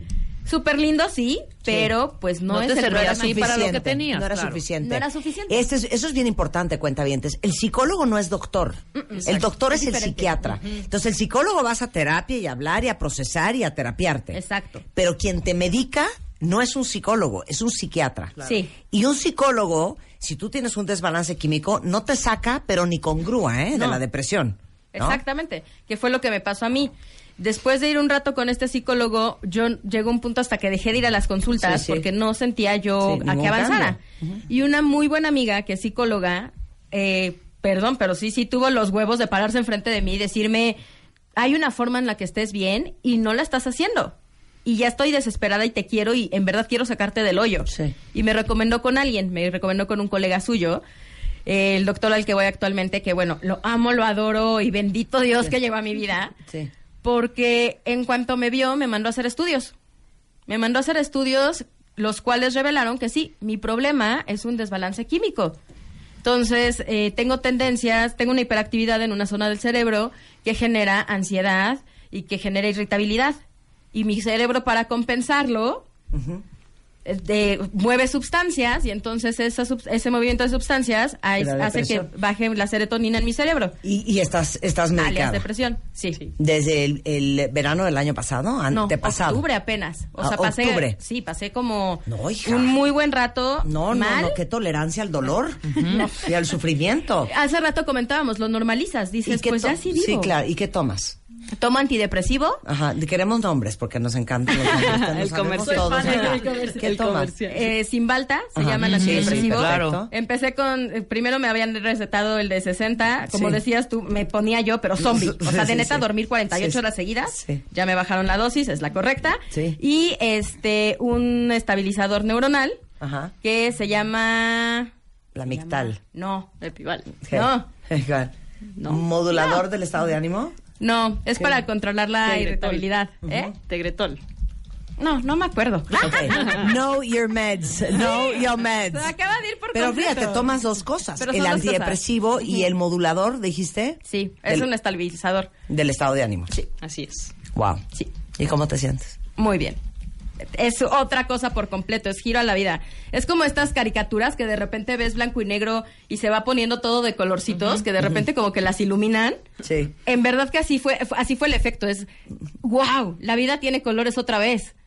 ¿No? Y es, y otra vez puedo salir con mis amigos, y otra vez Claro. puedo hacer cosas, Claro, y otra claro. vez disfruto mi trabajo. Claro.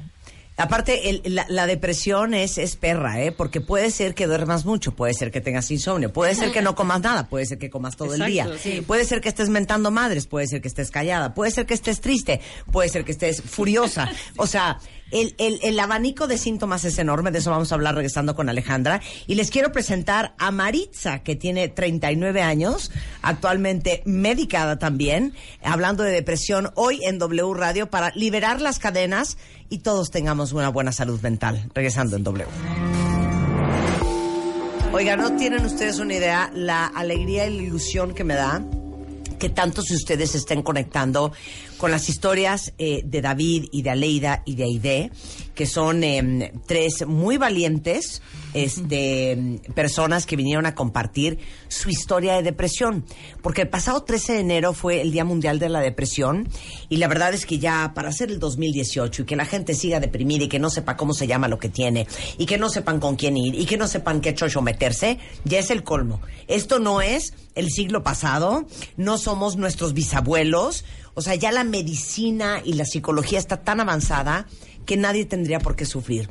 Y yo creo que este programa también va a ser tan educativo para muchos de ustedes que a lo mejor son los que rodean a la persona deprimida y que no saben qué tiene y cómo ayudarla. Bueno, pues hoy ya tiene su nombre.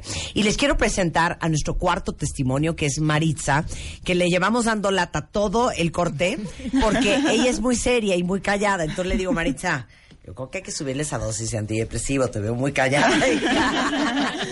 bueno, cuéntanos tu historia, querida. Bueno, eh, nada más para aclarar, este, yo ahorita no estoy, no estoy deprimida, ya- ya- soy seria.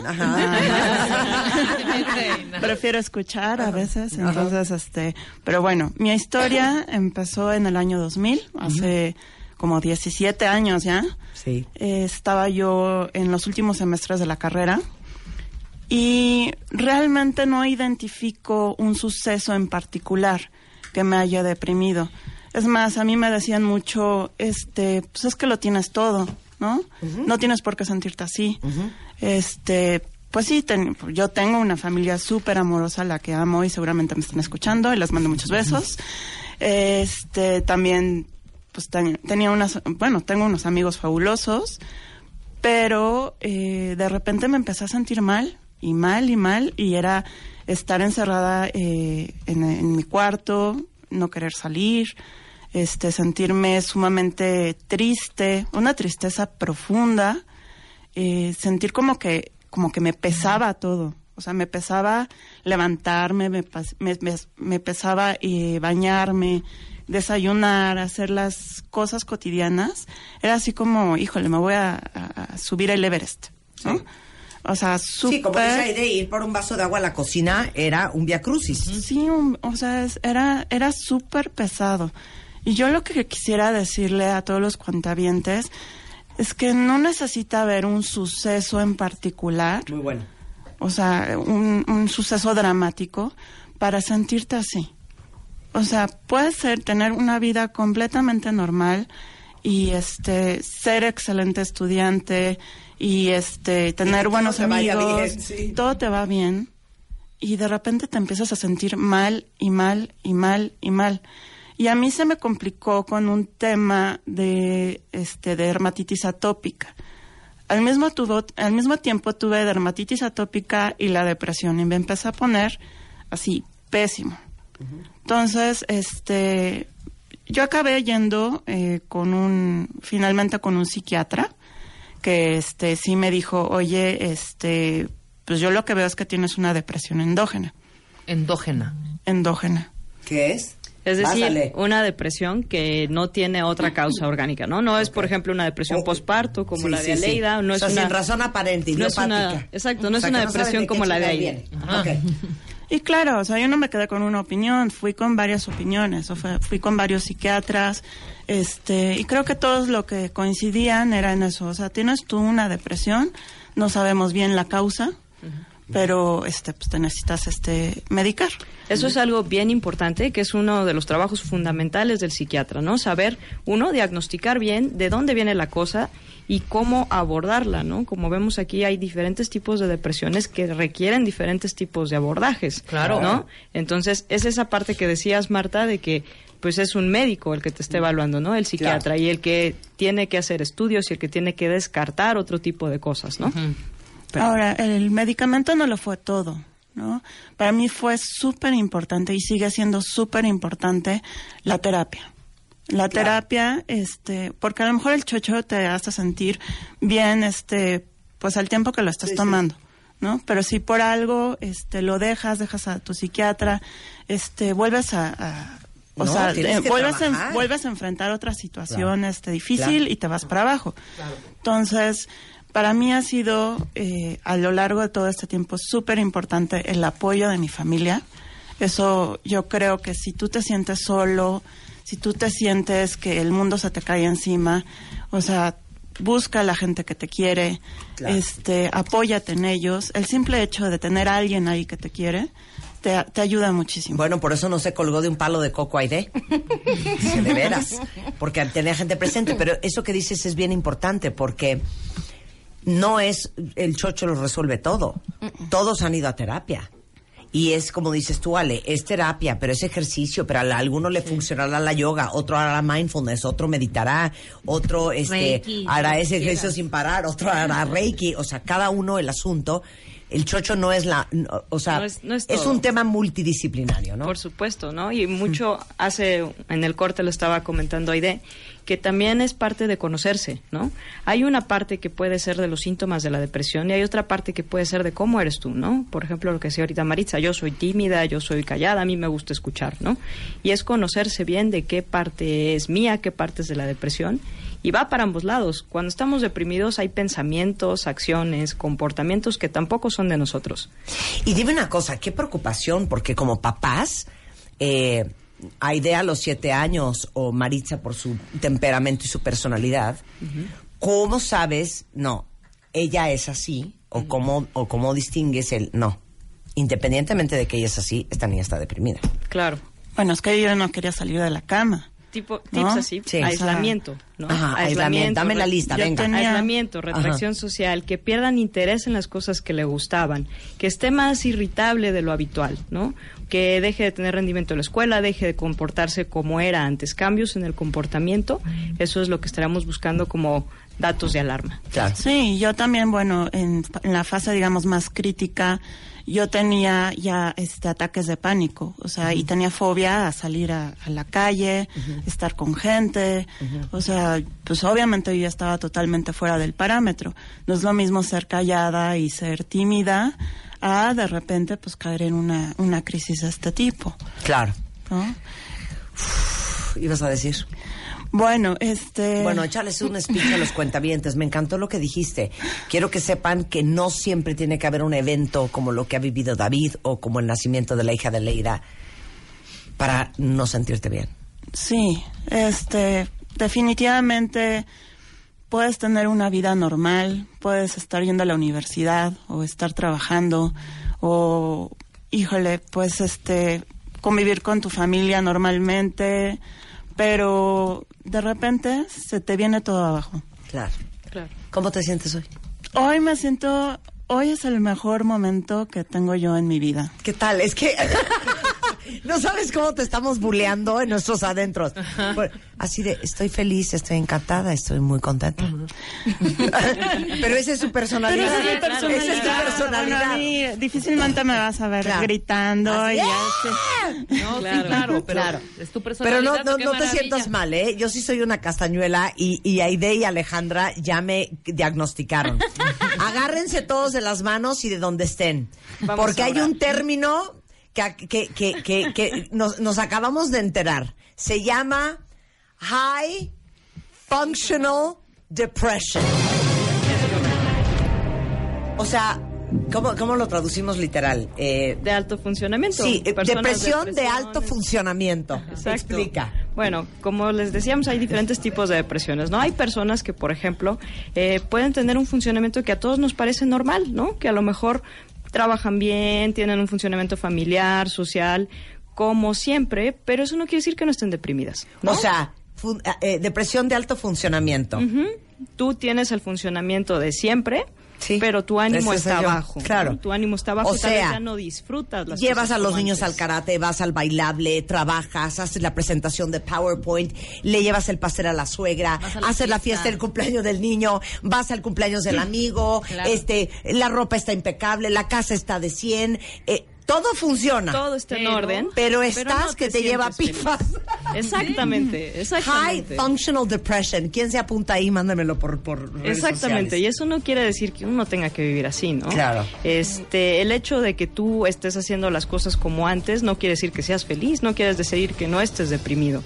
Entonces, pues a fin de cuentas son personas que suelen ser mm, muy funcionales y que son de un rendimiento alto, ¿no? Claro. Y que a fin de cuentas muchas veces el estar en ese tren de rendimiento alto no les permite a ellos mismos sentirse deprimidos. ¿no? Pero yo tengo una teoría, hija. A ver. ¿Sí o no para todos los que tienen depresión de alto funcionamiento? Yo lo pienso. Ajá. Si, te, si nos paráramos, Es como no tengo tiempo, ¿no? Un Estar segundo. deprimido. Claro. no nos levantas, ¿eh? Exacto. Eso Entonces, estar todo el día ocupados y resolviendo y operando y produciendo es una forma también, yo creo que, de escape puede ser. para ver la realidad. No, Sí, es sí. evasión total, Sí, sí. claro, por supuesto. Bueno, No, a, eso, evasión. a eso, yo, yo no soy una persona freudiana, pero eso Sí. Freud le llamaban defensas maníacas, ¿no? Ajá. Que cuando tú te sientes muy triste, muy decaído, tienes esta parte como de tu. Ah, Vamos a limpiar tu el yo. Claro que sí, la ropa por Exacto. colores. ¿Sí? Exacto, defensas maníacas, ¿no? Neurasténica. De ciencias maníacas. Defensas maníacas, así le llamaban Es el Freud. gran término. Claro. Sí, sí, Defensa sí. maníaca. Oigan, y, y hay otro que tenemos que abrir este corchete, digo, tenemos tres minutos, Ale. Sí, sí. Pero la depresión atípica, a mí también eso me trauma, porque como, por lo menos yo no sé cómo están en el resto del país, cuentavientes, o cómo están los que viven en Kansas City que nos escribieron esta mañana, o en Ontario. Claro, Tendrán aquí- más paz. Pero en la Ciudad de México todo el mundo está mentando madres todo, Todo el día. mundo está irritable. No, todo el mundo está irritable. perdón. Y no, y, y- y no te tardes tantito en, en, en, en, darte cuenta en el semáforo que Ajá. te gritan. Sí. O sea, güey, o sea, sí está cañón. Nos estamos matando los unos y los otros todos los días claro. en, esta, en esta Cuéntale ciudad. a los cuentavientes cómo es la depresión Bueno, atípica. habitualmente la depresión atípica puede manifestarse por mucha irritabilidad y mucha reactividad en el ánimo. ¿Qué quiere decir esto? Que te dicen una buena noticia, a lo mejor a ti se te sube la pila, Sí. ¿no? Tienes una mala noticia y se te va muy para abajo, Sí. ¿no? Estás como muy reactivo, Sí. muy sensible, ¿no? Y eh, hay mucho sueño, hay mucha falta de energía y hay mucho incremento del apetito. Las personas pueden subir 10, 20 kilos en una depresión de este tipo, ¿no? Pero igual estás mentando madres todo el día. Igual estás todo el día mentando madres y enojado. Ya sabes, como las mamás que llegas y le dices, oye, ma, este, te quedó deliciosa la sopa. ¿Sabes qué? Si no les gusta esta casa, lo que hay de comer, pues no vuelvan. ¿Qué dices, mamá? exacto. Te acabo de decir algo bueno, ¿no? Te dijo algo Qué bueno, ricas ¿no? hamburguesas. ¿Qué tienen de malo las hamburguesas? Oye, Sí, mamá, ¿dónde sí. compraste estas, esta carnita para hacerlas? ¿Qué tienen de malo las hamburguesas? Sí, está cañón. No te la comas. Claro. Sí, entonces eso es algo bastante frecuente y las personas a veces lo normalizamos. Hace rato estábamos hablando de cómo normalizamos las cosas, ¿no? Y entendemos, bueno, pues a lo mejor ella es callada, a lo mejor ella creció y era una niña pues aislada, pues así era, ¿Sabes ¿no? qué? Es que, es que Jorge O tiene así un es carácter muy enojona. fuerte. No, no, Exacto. no, está deprimido. Jorge está que se lo lleva el diablo todo el día, pegando alaridos, horrorizando a todo el mundo, porque tiene una depresión atípica. Exacto, y ya todos lo normalizamos, ¿no? Y hasta las demás personas, incluso el que la padece, dice, bueno, sí soy yo. Yo Oye, tengo papá, pacientes... ¿por qué estás energúmeno todo el día? Así Claro. soy yo, hijo. No, Respeto a tu padre. Yo tengo Ay, pacientes que me dicen de repente, oye, es que yo no sabía que yo me podía sentir tranquilo. O sea, yo no, me, yo no sabía que podía ser feliz, que la vida era así. Yo no sabía cómo era la vida disfrutándola. Claro, claro. ¿Por qué están tan acostumbrados a vivir así? Bueno, no high functional depression, eh, depresión atípica, si es el posparto, si es a los siete años sin ninguna razón aparente, porque tuviste un evento fuertísimo en tu vida. Ya vieron todo el abanico de, de depresiones que hay. Es correcto. Y esto es algo real, es, es un problema de salud pública a nivel mundial, eh, es la principal causa de discapacidad mundial. No a ti te mandaron de regreso a tu trabajo porque Por estabas viendo el monitor. claro. como dice Marta, tragando camote. Sí. Si me dejas eh, englobar un poco, de acuerdo a mi experiencia, yo diría que tenemos cuatro, cuatro, no sé si pasos, no sé si procedimientos. Uno es identificar contigo que algo no está bien, que algo no está cuadrando en tu vida cotidiana. Validar eso que sí, porque a veces sabemos, sí, sí, sí me siento triste, pero no es importante, porque al rato voy a estar alegre. Entonces, primero identificas, validas, aceptas que no puedes solo, porque eso también es una parte bien importante. Yo Claro. era de las que me sentía de chuchita cuerera y que en mi cabeza, que todo estaba en mi cabeza y que yo lo controlaba. Me di cuenta que no es así. Claro. Y el cuatro, y creo que es el más importante, es comprometerte con, contigo mismo, porque nadie va a poder hacer por ti, por muchas ganas que tengan tus papás, tus hijos, tus amigos de sacarte adelante, si tú no te comprometes contigo en, en salir adelante, nadie, lo va a hacer. Claro, claro, claro. Muchas gracias. Y saben que la felicidad es la obligación que tenemos A eso venimos. para no hacerle la vida miserable a quienes nos rodean. claro. Por supuesto. Sí. O sea, porque tú cuélgate de un palo de coco. Pero desafortunadamente hay mucha gente a tu alrededor que te ama, que depende de ti, que te quiere, que le eres importante, que le eres relevante y que sufre porque como dice, ¿quién fue el imbécil que puso, tengo depresión atípica, ALB? ALB significa I love you. Amo la vida. Bull. Amo la vida, Ah, sí. significa. Amo la vida. Este, pero, pero si hay que hacer algo por uno, pero también pensando en que uno no está solo en este mundo. Ibas a Oye, decir, sí, Maritza. Sí, también es súper importante la gente que rodea a, la- a estas personas, a nosotros que tenemos depresión. Es súper importante su apoyo, su presencia. Es, es normal no saber qué hacer. Es totalmente normal. Para eso están los médicos. Pero el apoyo de, de tu círculo de contención es, es vital. Sí, totalmente.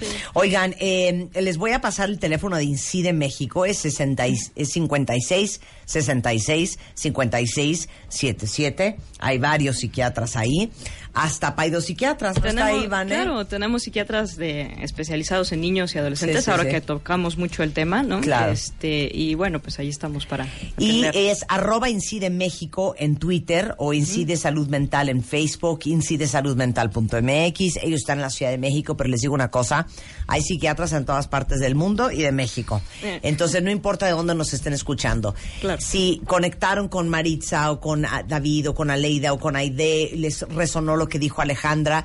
Les digo una cosa, busquen ayuda, porque como dice mi mamá, el que por su gusto muere, que lo entierren parado.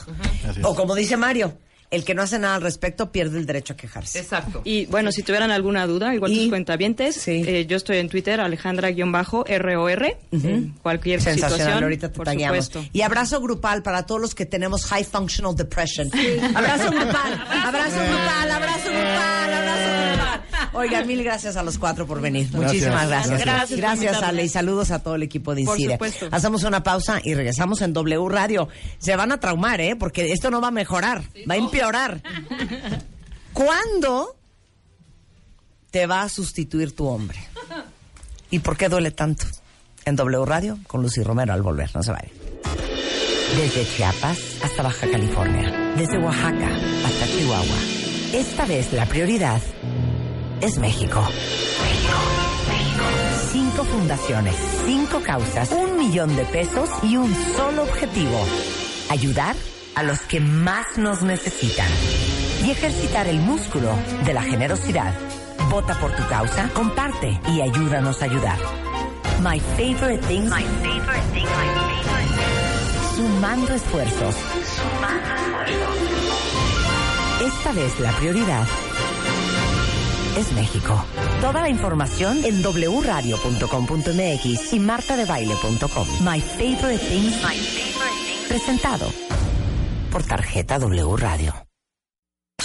Este mes, en Revista MOA, te decimos cómo eres, según los astros, los números y hasta el horóscopo chino, para que este 2018 vayas con todo. También te explicamos cómo es tu jefe, qué tienes que comer según tu signo, quién es tu pareja ideal, cómo tomar mejores decisiones y que no te afecte el mercurio retrógrado. MOA Diciembre, 128 páginas para descubrir por qué eres, cómo eres. Una revista de Marta de Baile.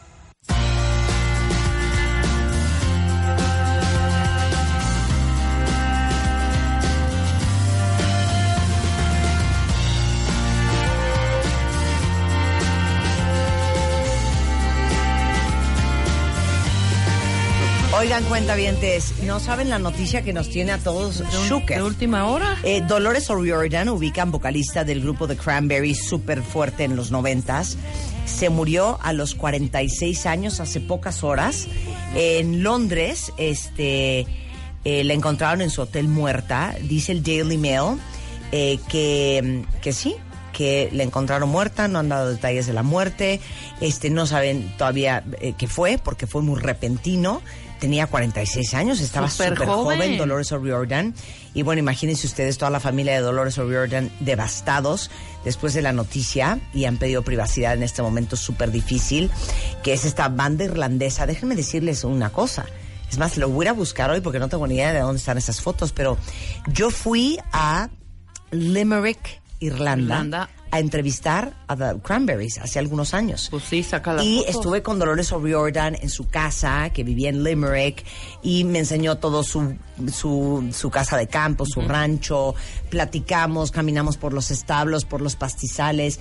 Este, ahí está la foto, ¿dónde la sacaste? Está en martabaile.com, en tu sección de entrevistas, ahí tienes todas las entrevistas. Toda la galería. ahorita lo posteamos. Posteamos. Oye, Digo, me veo grave en la foto, pero no importa. pero además, pues Este, sí, ¿qué habrá pasado? O sea, 46 años. Y iba, fue repentino. Iba a ser una sesión pequeña de grabación y bueno, pues ya no se supo qué más. Bueno, los mantenemos En el informados, hotel pero ahora sí que estamos, miren, shooketh. 12, 12 de la tarde en W Radio. Lucy Romero es en the house. Lucy, Nuestra ¡feliz terapeuta año! familiar, pero de pareja, pero psicóloga clínica, pero amiga, pero madre postiza, madrastra, hermana, De todo, de amante, todo un eh, es de todo. Esto está fuertísimo.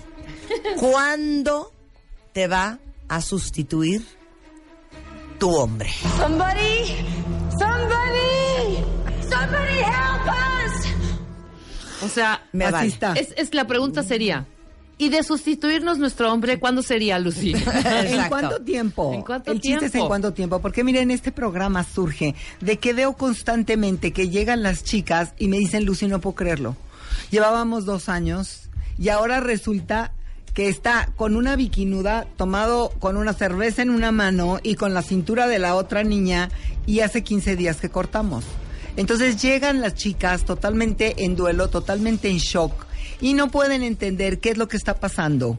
Y por eso este programa se llama ¿Cuánto tiempo va a tardar en sustituirte tu hombre? Es decir, tu ex.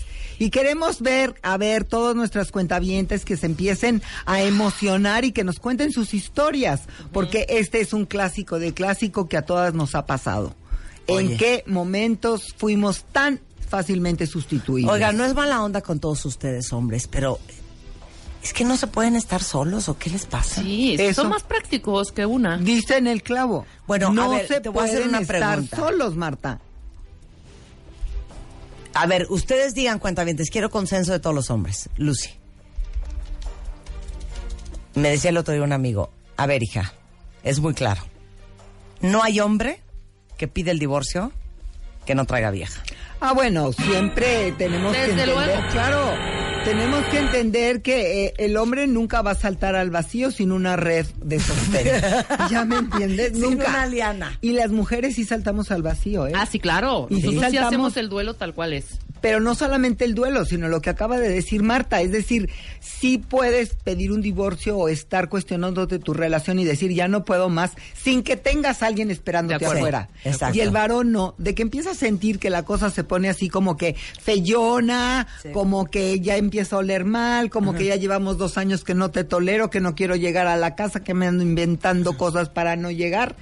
Desde entonces él ya empieza a hacer una futurización en la cual sabe que ese matrimonio, que esa relación ya no está pudiendo sostenerlo y entonces ¿qué? Empieza a buscar a alguien más. Claro. Cuando encuentra a alguien más es cuando ya la situación empieza a cambiar en cuanto a destapar con su pareja las mil broncas que hay. Sí. Sí. Pero Marta, lo que es muy choqueante es efectivamente cómo el hombre tiene una enorme dificultad para mantenerse sin una mujer a su lado. Lo- esto es una cuestión, fíjate, es una cuestión muy interesante porque es una cuestión de estabilidad, es una cuestión de equilibrio. Sí. Es como si las mujeres, eh, por supuesto que nuestro hombre, nuestra pareja nos brinda un, un nivel de equilibrio y de estabilidad. Pero si se va, nosotras seguimos a- arraigadas a la tierra, seguimos paradas en nuestros dos pies. En cambio, el varón no. El varón simplemente no se puede imaginar entrar en un restaurante, sentarse, pedir la carta y estar solo. O ir al cine e ir solo. O que lo inviten a una lectura de un nuevo libro o a una exposición de pintura y llegar solo. Entonces, esta necesidad del complemento, te voy a contar algo, es como si fuera una conciencia social. Los demás hombres lo intuyen. Entonces, qué barbaridad. Ya supiste que Juan tronó con su vieja. No, no me vengas a decir eso. Claro, mendiga vieja, ya lo mandó al demonio. No. Oye, ¿sabes qué? Vamos a hablarle. Le hablan, rin, rin, rin. Juan, ¿cómo estás? No, pues que me pasó esto, que esto, que el otro. Perfecto. Pasamos por ti el viernes en la tarde y te llevamos una amiga. El claro, típico. Claro, así es, Sí. por supuesto. El típico te llevamos una amiga es algo que entre mujeres no se da. Las mujeres no le hablamos a una amiga para decirle presentarle hombres. te llevamos un amigo. Ajá, claro. O sea, como que se nos hace de un pésimo gusto. sí, de acuerdo, de acuerdo. ¿Puedo leerte esto? A ver, viene. Gracias, Mana, por apoyar este la, la, la conversación. El mío, antes de dejarme definitivamente, andábamos mal, hablábamos para poder regresar. Él se fue de vacaciones un mes a su país y regresando no me buscó. Y ella dijo, qué raro. Entonces ella lo buscó a él y se enteró que ella había embarazado a alguien en la vacación. En la vacación, ¿eh? abusado. Esto es algo que les puede pasar. eh, Este, este programa es un programa para abrirle los ojos a ellas, pero también a ellos, porque ellos tienen que entender el grado de fragilidad en el que están cuando terminan una relación. Y lo difícil que les es a ellos asimilar el duelo. Ellos, por supuesto, que entran en un duelo afectivo. Pero mientras las mujeres nos vale gorro berrear, moquear, hablarle a la amiga que te lleven a leerte las cartas, a que tu ángel te hable, ¿no? A que hagan 35 novenas y ya que empiecen a hacer cadenas de oración por ti. Los hombres no. Los hombres no pueden mostrar esa vulnerabilidad. Oye, hablábamos- Ni siquiera con sus cuates, ¿eh? Claro, hablábamos hace un momento eh, de, de el nivel de intimidad y de profundidad con que muchos de ustedes hombres se relacionan con sus amigos. Tú le dices a un amigo hombre, oye, güey, adivina qué, ¿Qué pasó? güey, me estoy divorciando, güey. Ya, tranquilo, vente, vámonos. Ya, se acabó. Fíjate, ya Se acabó tranquilo, la conversación. Por unas A ver, síguele, ¿qué más? chelas. ¿Ya? A ver, ya. Pero a ver, el ¿qué amigo hago, empieza. cabrón? ¿Qué hago, güey? Ya, ya, ya, deja de estar de maricón, ya vámonos. Exacto. Fíjate, es así, a ¿Se ese acabó? nivel, deja de estar de maricón. No. Es decir, recordar a tu mujer, tener nostalgia por ella, echarle No, la güey, es que lagrimita. está cabrón, güey, Un es que- hombre, ¿cómo lo ven ustedes? Sí, sí. Eres un marica. Claro. O, güey, Sí, no te preocupes, güey. Tengo unas chiquitas ahí, unas colochitas. Oye, oye, que- te voy a presentar una amiga que no sabe. Exacto, Ajá, güey, se exacto. acabó. Bueno. ¡Qué barbaridad! ¿Por qué son así? Empecemos con el ego, con yo el primer, yo primero, con el hunter. Exacto, existen, existe una categorización que lo que nos va a llevar a entender es que los hombres de veras están teniendo unas, un cierto freno muy grande en poder aceptar que les está doliendo una ruptura.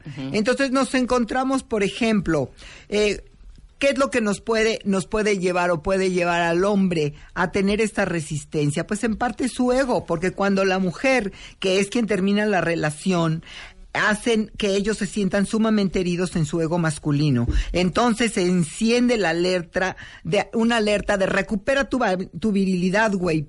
Por ejemplo, tú lo acabas de decir. Sí. No seas maricón. ¿Me entiendes? O sea, como una, una mendiga vieja te va a traer así arrastrando.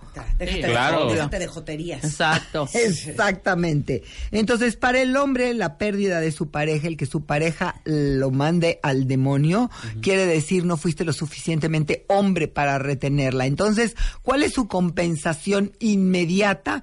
Te voy a demostrar que soy tan hombre que rápidamente puedo traer otra vieja. Claro. Qué horror. Claro. Sí, Y esto los ayuda a recuperar su ego, a recuperar una mirada de autoestima. Y bueno, pues que nos cuenten, que nos cuenten nuestros cuentavientes cuáles son sus historias de amor y desamor y qué ha pasado cuando tienen un truene gacho, cómo, cómo reaccionan y cómo sustituyen, ¿sí? Existe también otra forma en la cual eh, los hombres se defienden y dicen yo primero.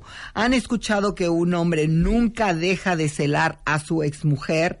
Tiene algo esto de, de realidad porque está- de- están determinados a terminar. Y están determinados a que esto ya no va a poder seguir siendo. Pero les cae gordo que alguien más le caiga a su vieja Sí, claro. siempre claro, van a claro, tener celos. O sea, yo ya no quiero contigo, yo te voy a mandar al cuerno, pero no me va a parecer que tú salgas con otro.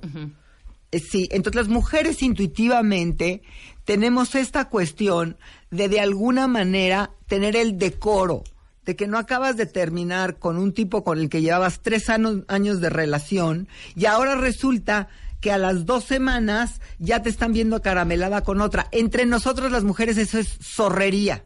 Sí, claro. No, y aparte una de las peticiones cuando truenas, o sea, cuando hay este break o este truene ya inminente que quizá ya vaya a acabar en divorcio, la, una de las peticiones más recurrentes de los hombres es, pero te voy a pedir un favor, no metas ni- ningún hombre a la casa, ¿no? y ellos pueden estar Claro. o sea, revolcándose Oye, con cuanta una vieja. cuenta Por supuesto. Que cortó al fulano en la fiesta Ok. y que cuando terminó la fiesta ella venía saliendo y él ya se estaba besando con otra. No, pues, Ah, bueno, así pues, son. supuesto. Oye, pero a ver, ¿quién, quién es el marido de quién que viene en el coche oyendo? ¿verdad?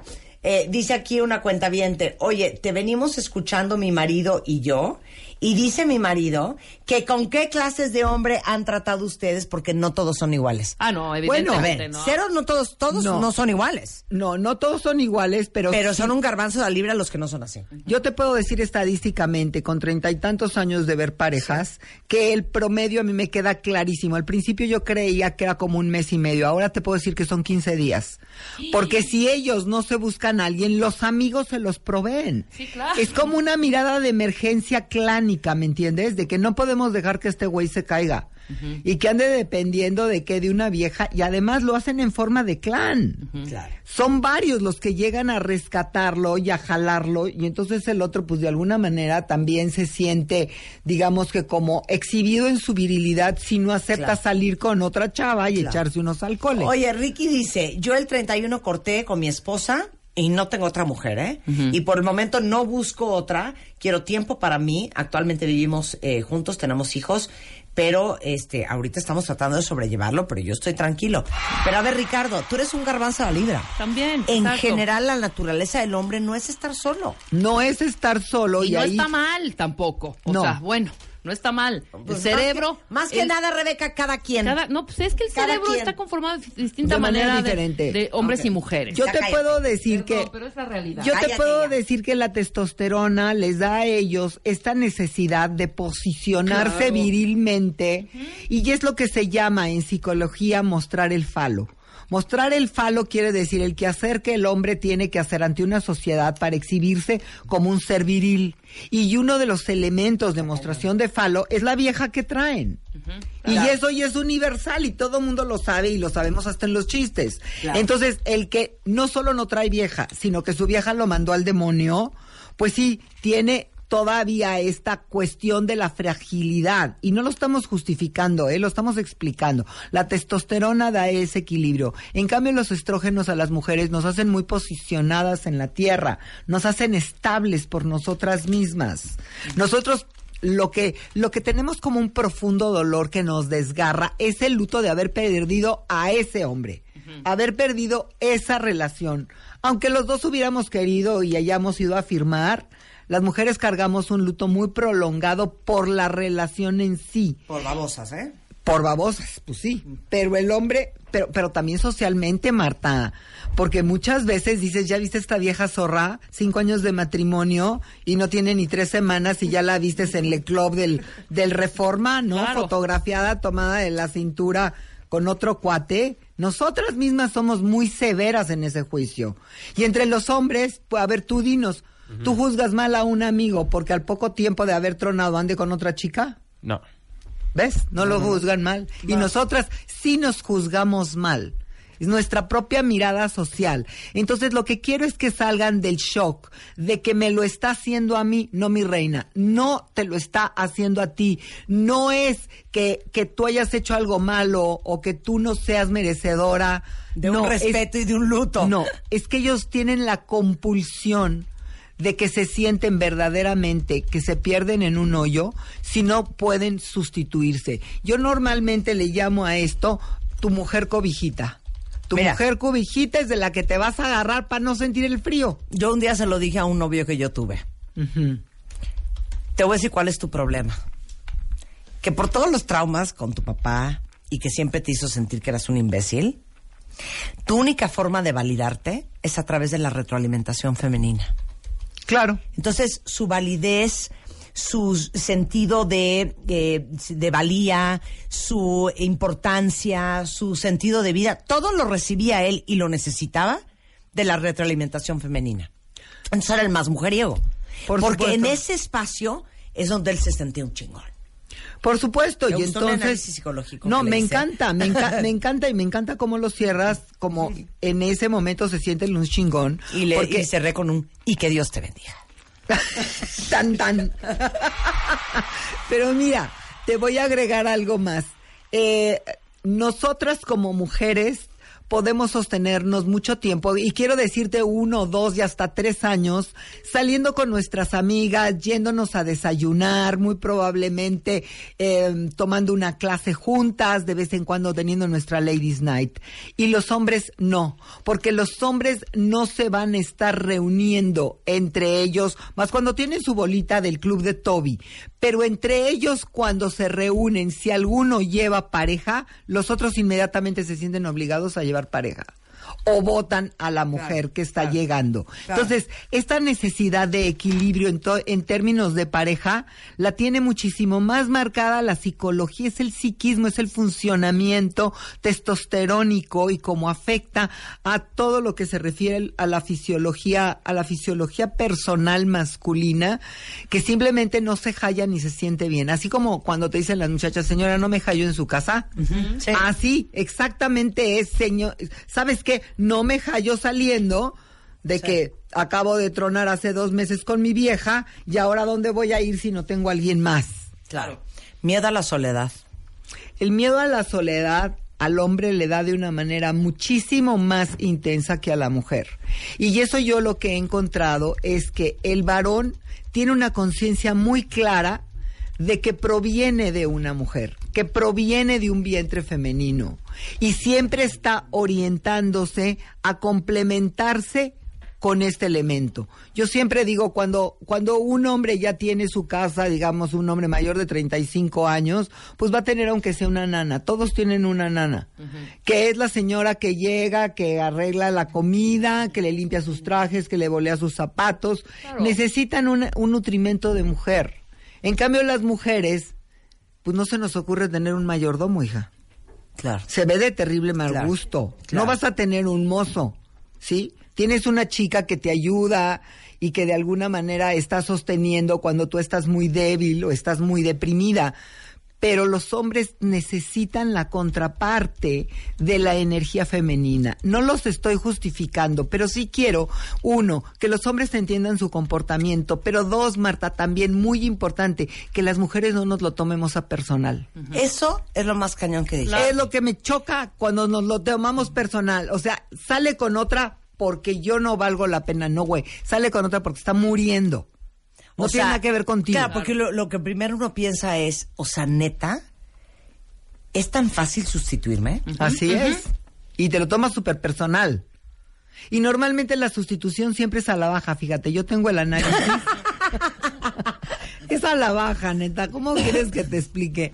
Tengo el análisis de hombres que después de, de relaciones buenas de varios años... Cualquier garra Cua- acomoda. Ándale, agarran lo primero que pasa, lo primero que pasa sin importar lo que sea, ¿ves? El chiste es mostrar a alguien y decirlo públicamente es así como que un gran galardón. Y tú dices, pero por favor, o sea, ni en edad, ni en cultura, ni en educación, ni en nada. Y sin embargo, el otro lo que necesita es sentir que se exhibe con alguien y para alguien. Y también eso es un metalenguaje de que, ¿sabes qué vieja me mandaste al demonio o yo te mandé al demonio? Pero mira, ni me importa, rapidito te sustituyo. Mira qué bonito. Eh, y quiero hacer un homenaje a todos los hombres que están ahorita escribiendo diciendo, se los juro que yo no soy así. Eh, dice Adriana, eh, mi novio duró poco más de un año después de haber tronado con la ex y en lugar de tener otra vieja, buscó cham- eh, ayuda y empezó a chambear en terapia. Ahora imagínense el tipo de hombre que está a mi lado. Lo adoro y nos conocimos en el momento Mira, oportuno. sí. Sí, Por ejemplo. se ahogaba, se puso a chambear en él. Empezó a buscar qué había pasado, porque había llegado a la ruptura. Lo que los hombres afortunadamente ya están volteando a ver es que tener pareja no tiene que ser un acto compulsivo, sino que tiene que ser un proceso de autoconocimiento, porque el tiempo que tienes en esta vida está limitado y lo más importante es que, que de cada relación tú tengas una enorme claridad de qué parte de ti evolucionó o qué pudiste haber hecho que no hiciste. Que salgas de tu tontería de ser el víctima o la víctima y que el otro es un verdugo o una bruja maldita que hay que descuartizarla y entender de una manera más profunda que los dos crearon un evento en el cual primero se encontraron y pasionalmente se enamoraron y vivieron un romance y luego empezó a deteriorarse la relación. Claro. Y si termina, lo importante es en dónde está tu conciencia cuando terminas, Marta, no con quién el otro va a seguir su vida. Exacto. Eso vamos a tocar el tema regresando del corte.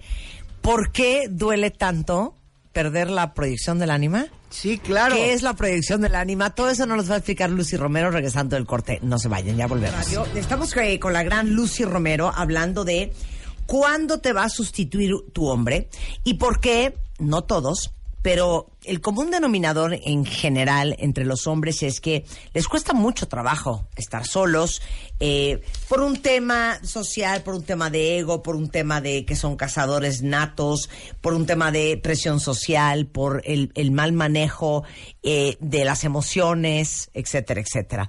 Dices que hay un estudio interesantísimo. Hay un estudio muy interesante que yo quisiera que lo tomáramos en cuenta porque cuando ya vemos a instituciones importantes internacionalmente involucradas en algo, quiere decir que el tema tiene relevancia y de acuerdo con una investigación entre la Universidad de Birmingham y la Universidad, eh, el University College de Londres, nos dieron un dato de analizando a seis mil personas de seis diferentes países, encontraron que las mujeres reciben un mayor impacto emocional y físico tras la separación de su pareja, pero sin embargo tienden a recuperarse antes que los hombres, porque ellos siguen adelante, pero quizá quizás no habiendo podido recuperarse emocionalmente de lo que fue el proceso de la ruptura.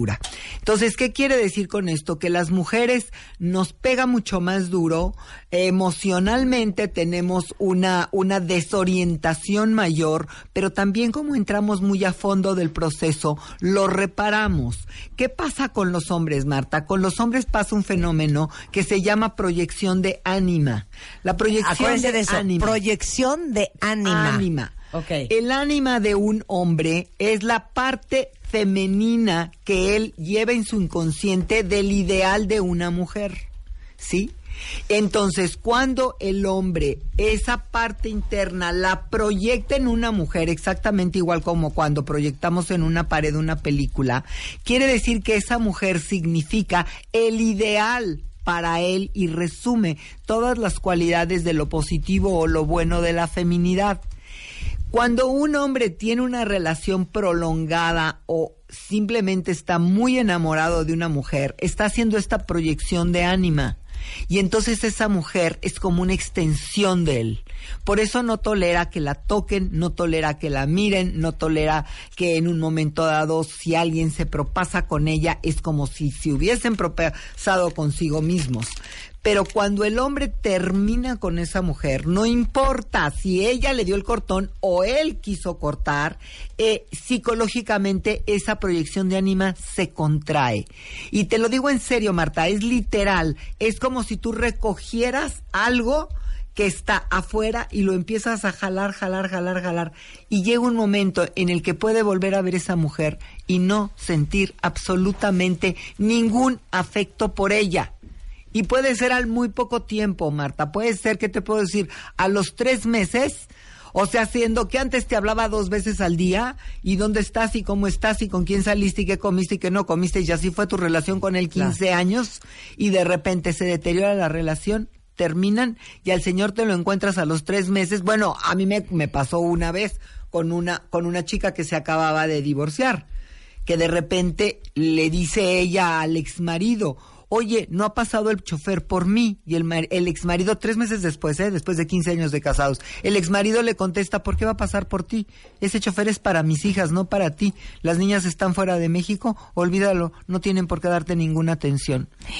Y aquella lloraba a mares, porque no podía entender, ¿me explicó? ¿Y qué ¿Cómo dijiste? es posible?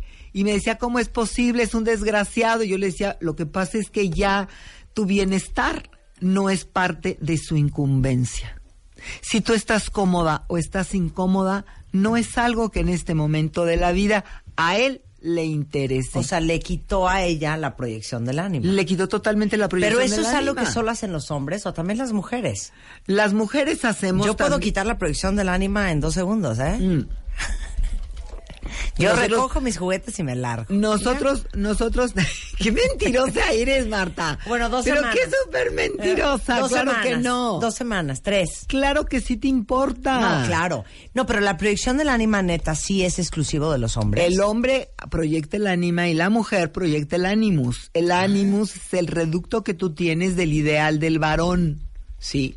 Entonces, cada una de nosotras tiene eh, atributos diferentes de cuál es la proyección de mi ideal de mi varón. ¿Sí? Por ejemplo, para mí es muy importante un hombre que me proteja y que esté pendiente de mí. O, por ejemplo, para mí es muy importante un hombre proveedor, que cuando salgamos no me deje mm, pagar nada, o que yo sepa que si nos vamos a ir un viaje, él tiene previsto todos los gastos que acordamos que son de él. Entonces, muchas mujeres ya tienen una enorme claridad respecto a cuáles son los elementos principales que tiene que tener un hombre para que en ella llegue a, su- a totalmente alimentar esta proyección de ánimos. Y como tú dices, las mujeres también podemos recoger nuestro ánimos, sí, pero la neta, sí nos tardamos Claro, más. claro. Oye, nos ahora- tardamos más en que nos valga gorro. Claro, pero eso es lo que duele. Cuando tú ves a un hombre, a tu ex, con otra fulana en dos horas 22 minutos,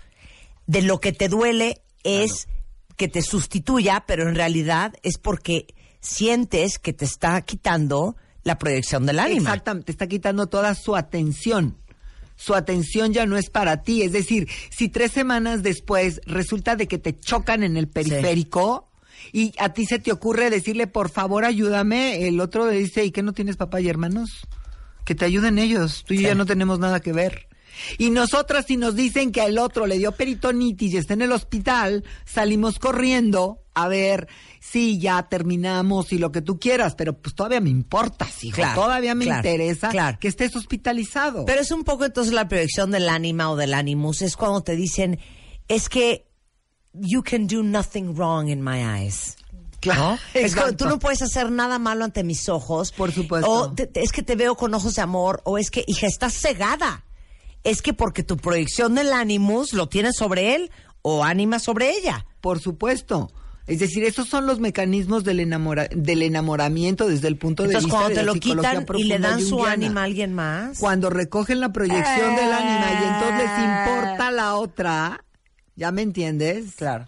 Les importa la otra, entonces eso es verdaderamente muy doloroso y muy molesto, porque muchas veces a nosotras podemos decir que no, pero si nos sigue doliendo el dolor del otro, ¿no? Por ejemplo, te enteras, no sé, de que le robaron el coche o de que se le murió la mamá, y hace seis meses que se divorciaron. Pues sí te pega y si dices qué mala onda, le robaron su coche, pobre, ¿no? O se le murió la mamá, pues no sé, quizás a través de los niños mande yo eh, decir algo para mostrar mi condolencia o igual y voy y me presento y doy un pésame. Para ellos no, ya estás fuera de su vida, con permisito, buen provecho, bye. ¿Por qué? Porque ya no tienen esa, esa enorme sensibilidad de que tú eres una parte de ellos mismos. Acordémonos que el varón se apodera y porque es parte de su proceso psicológico de, de, de las necesidades y de los afectos de su mujer.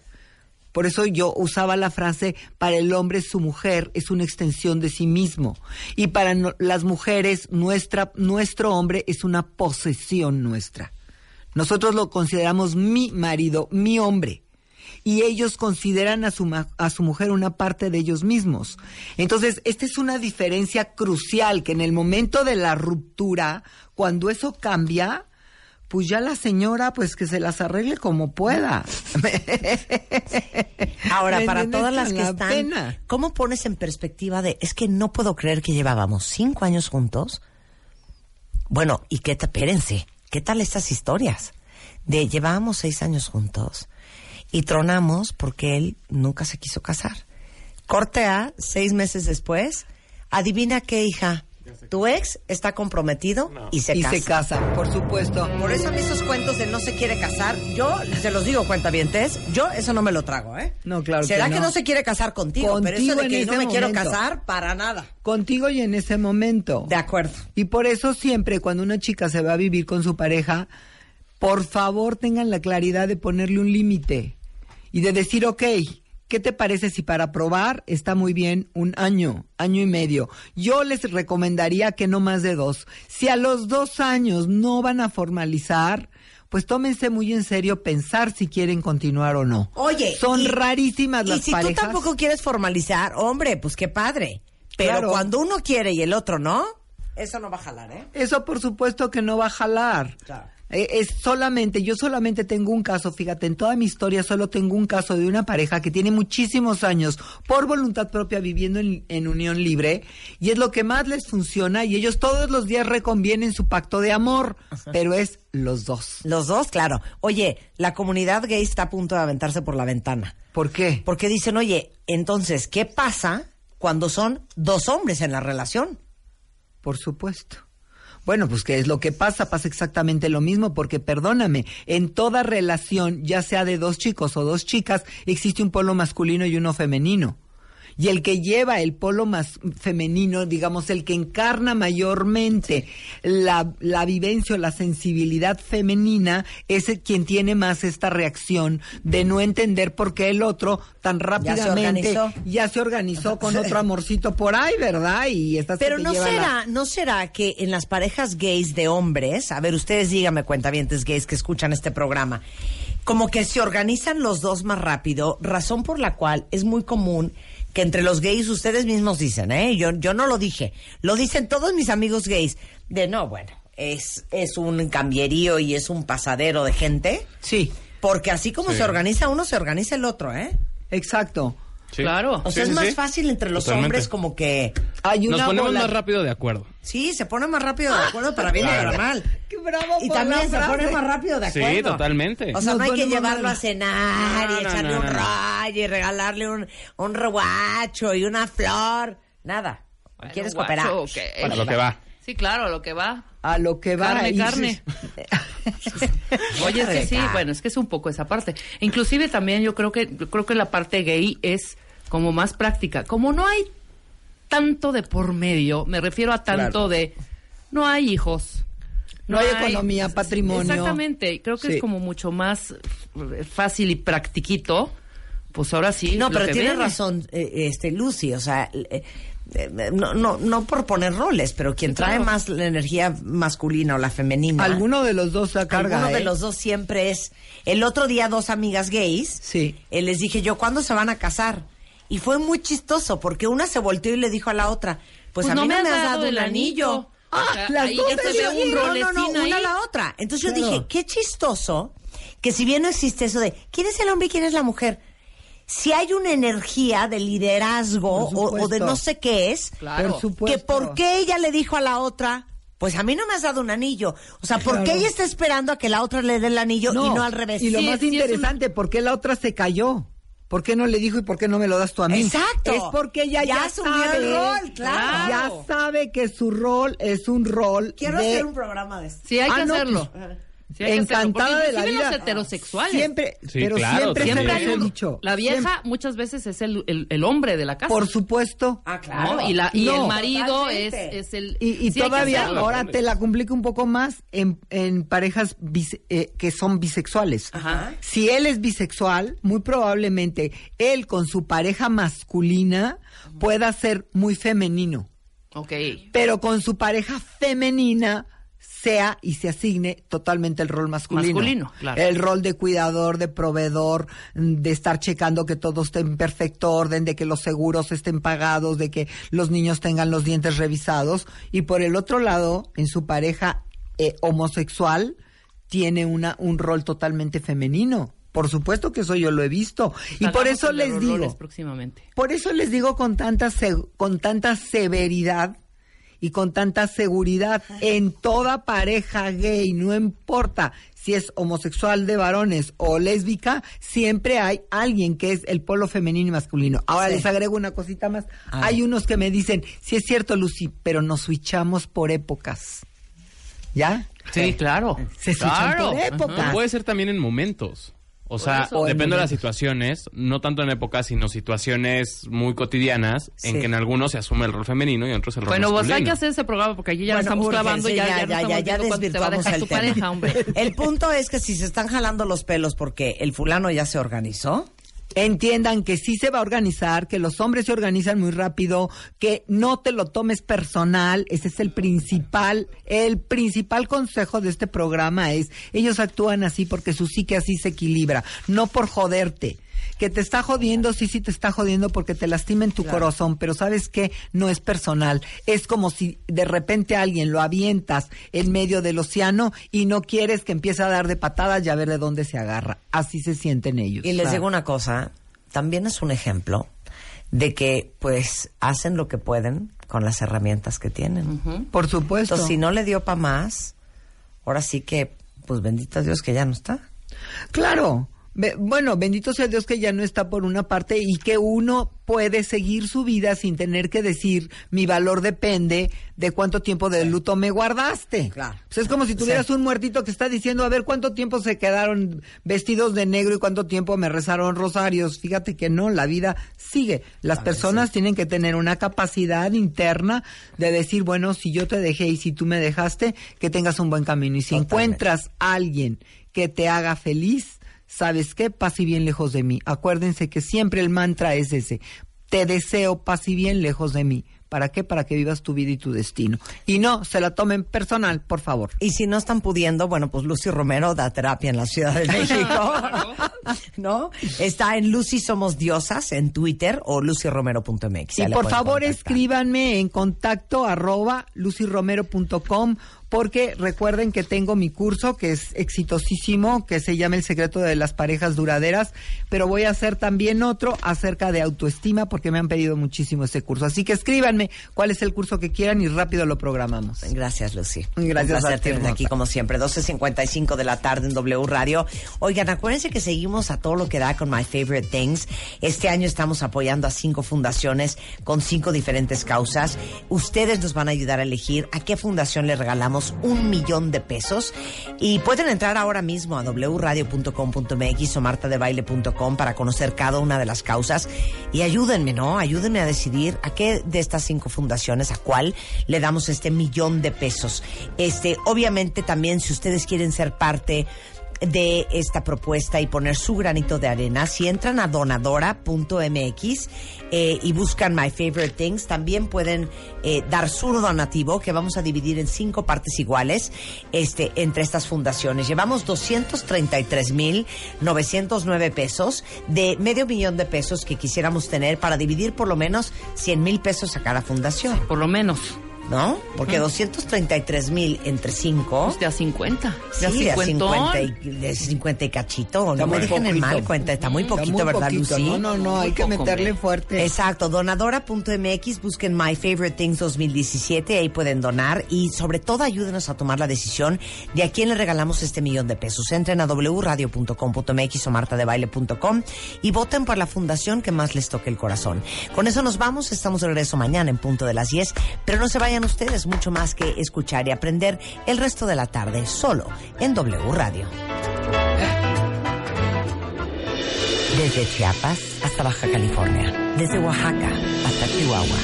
Esta vez la prioridad es México.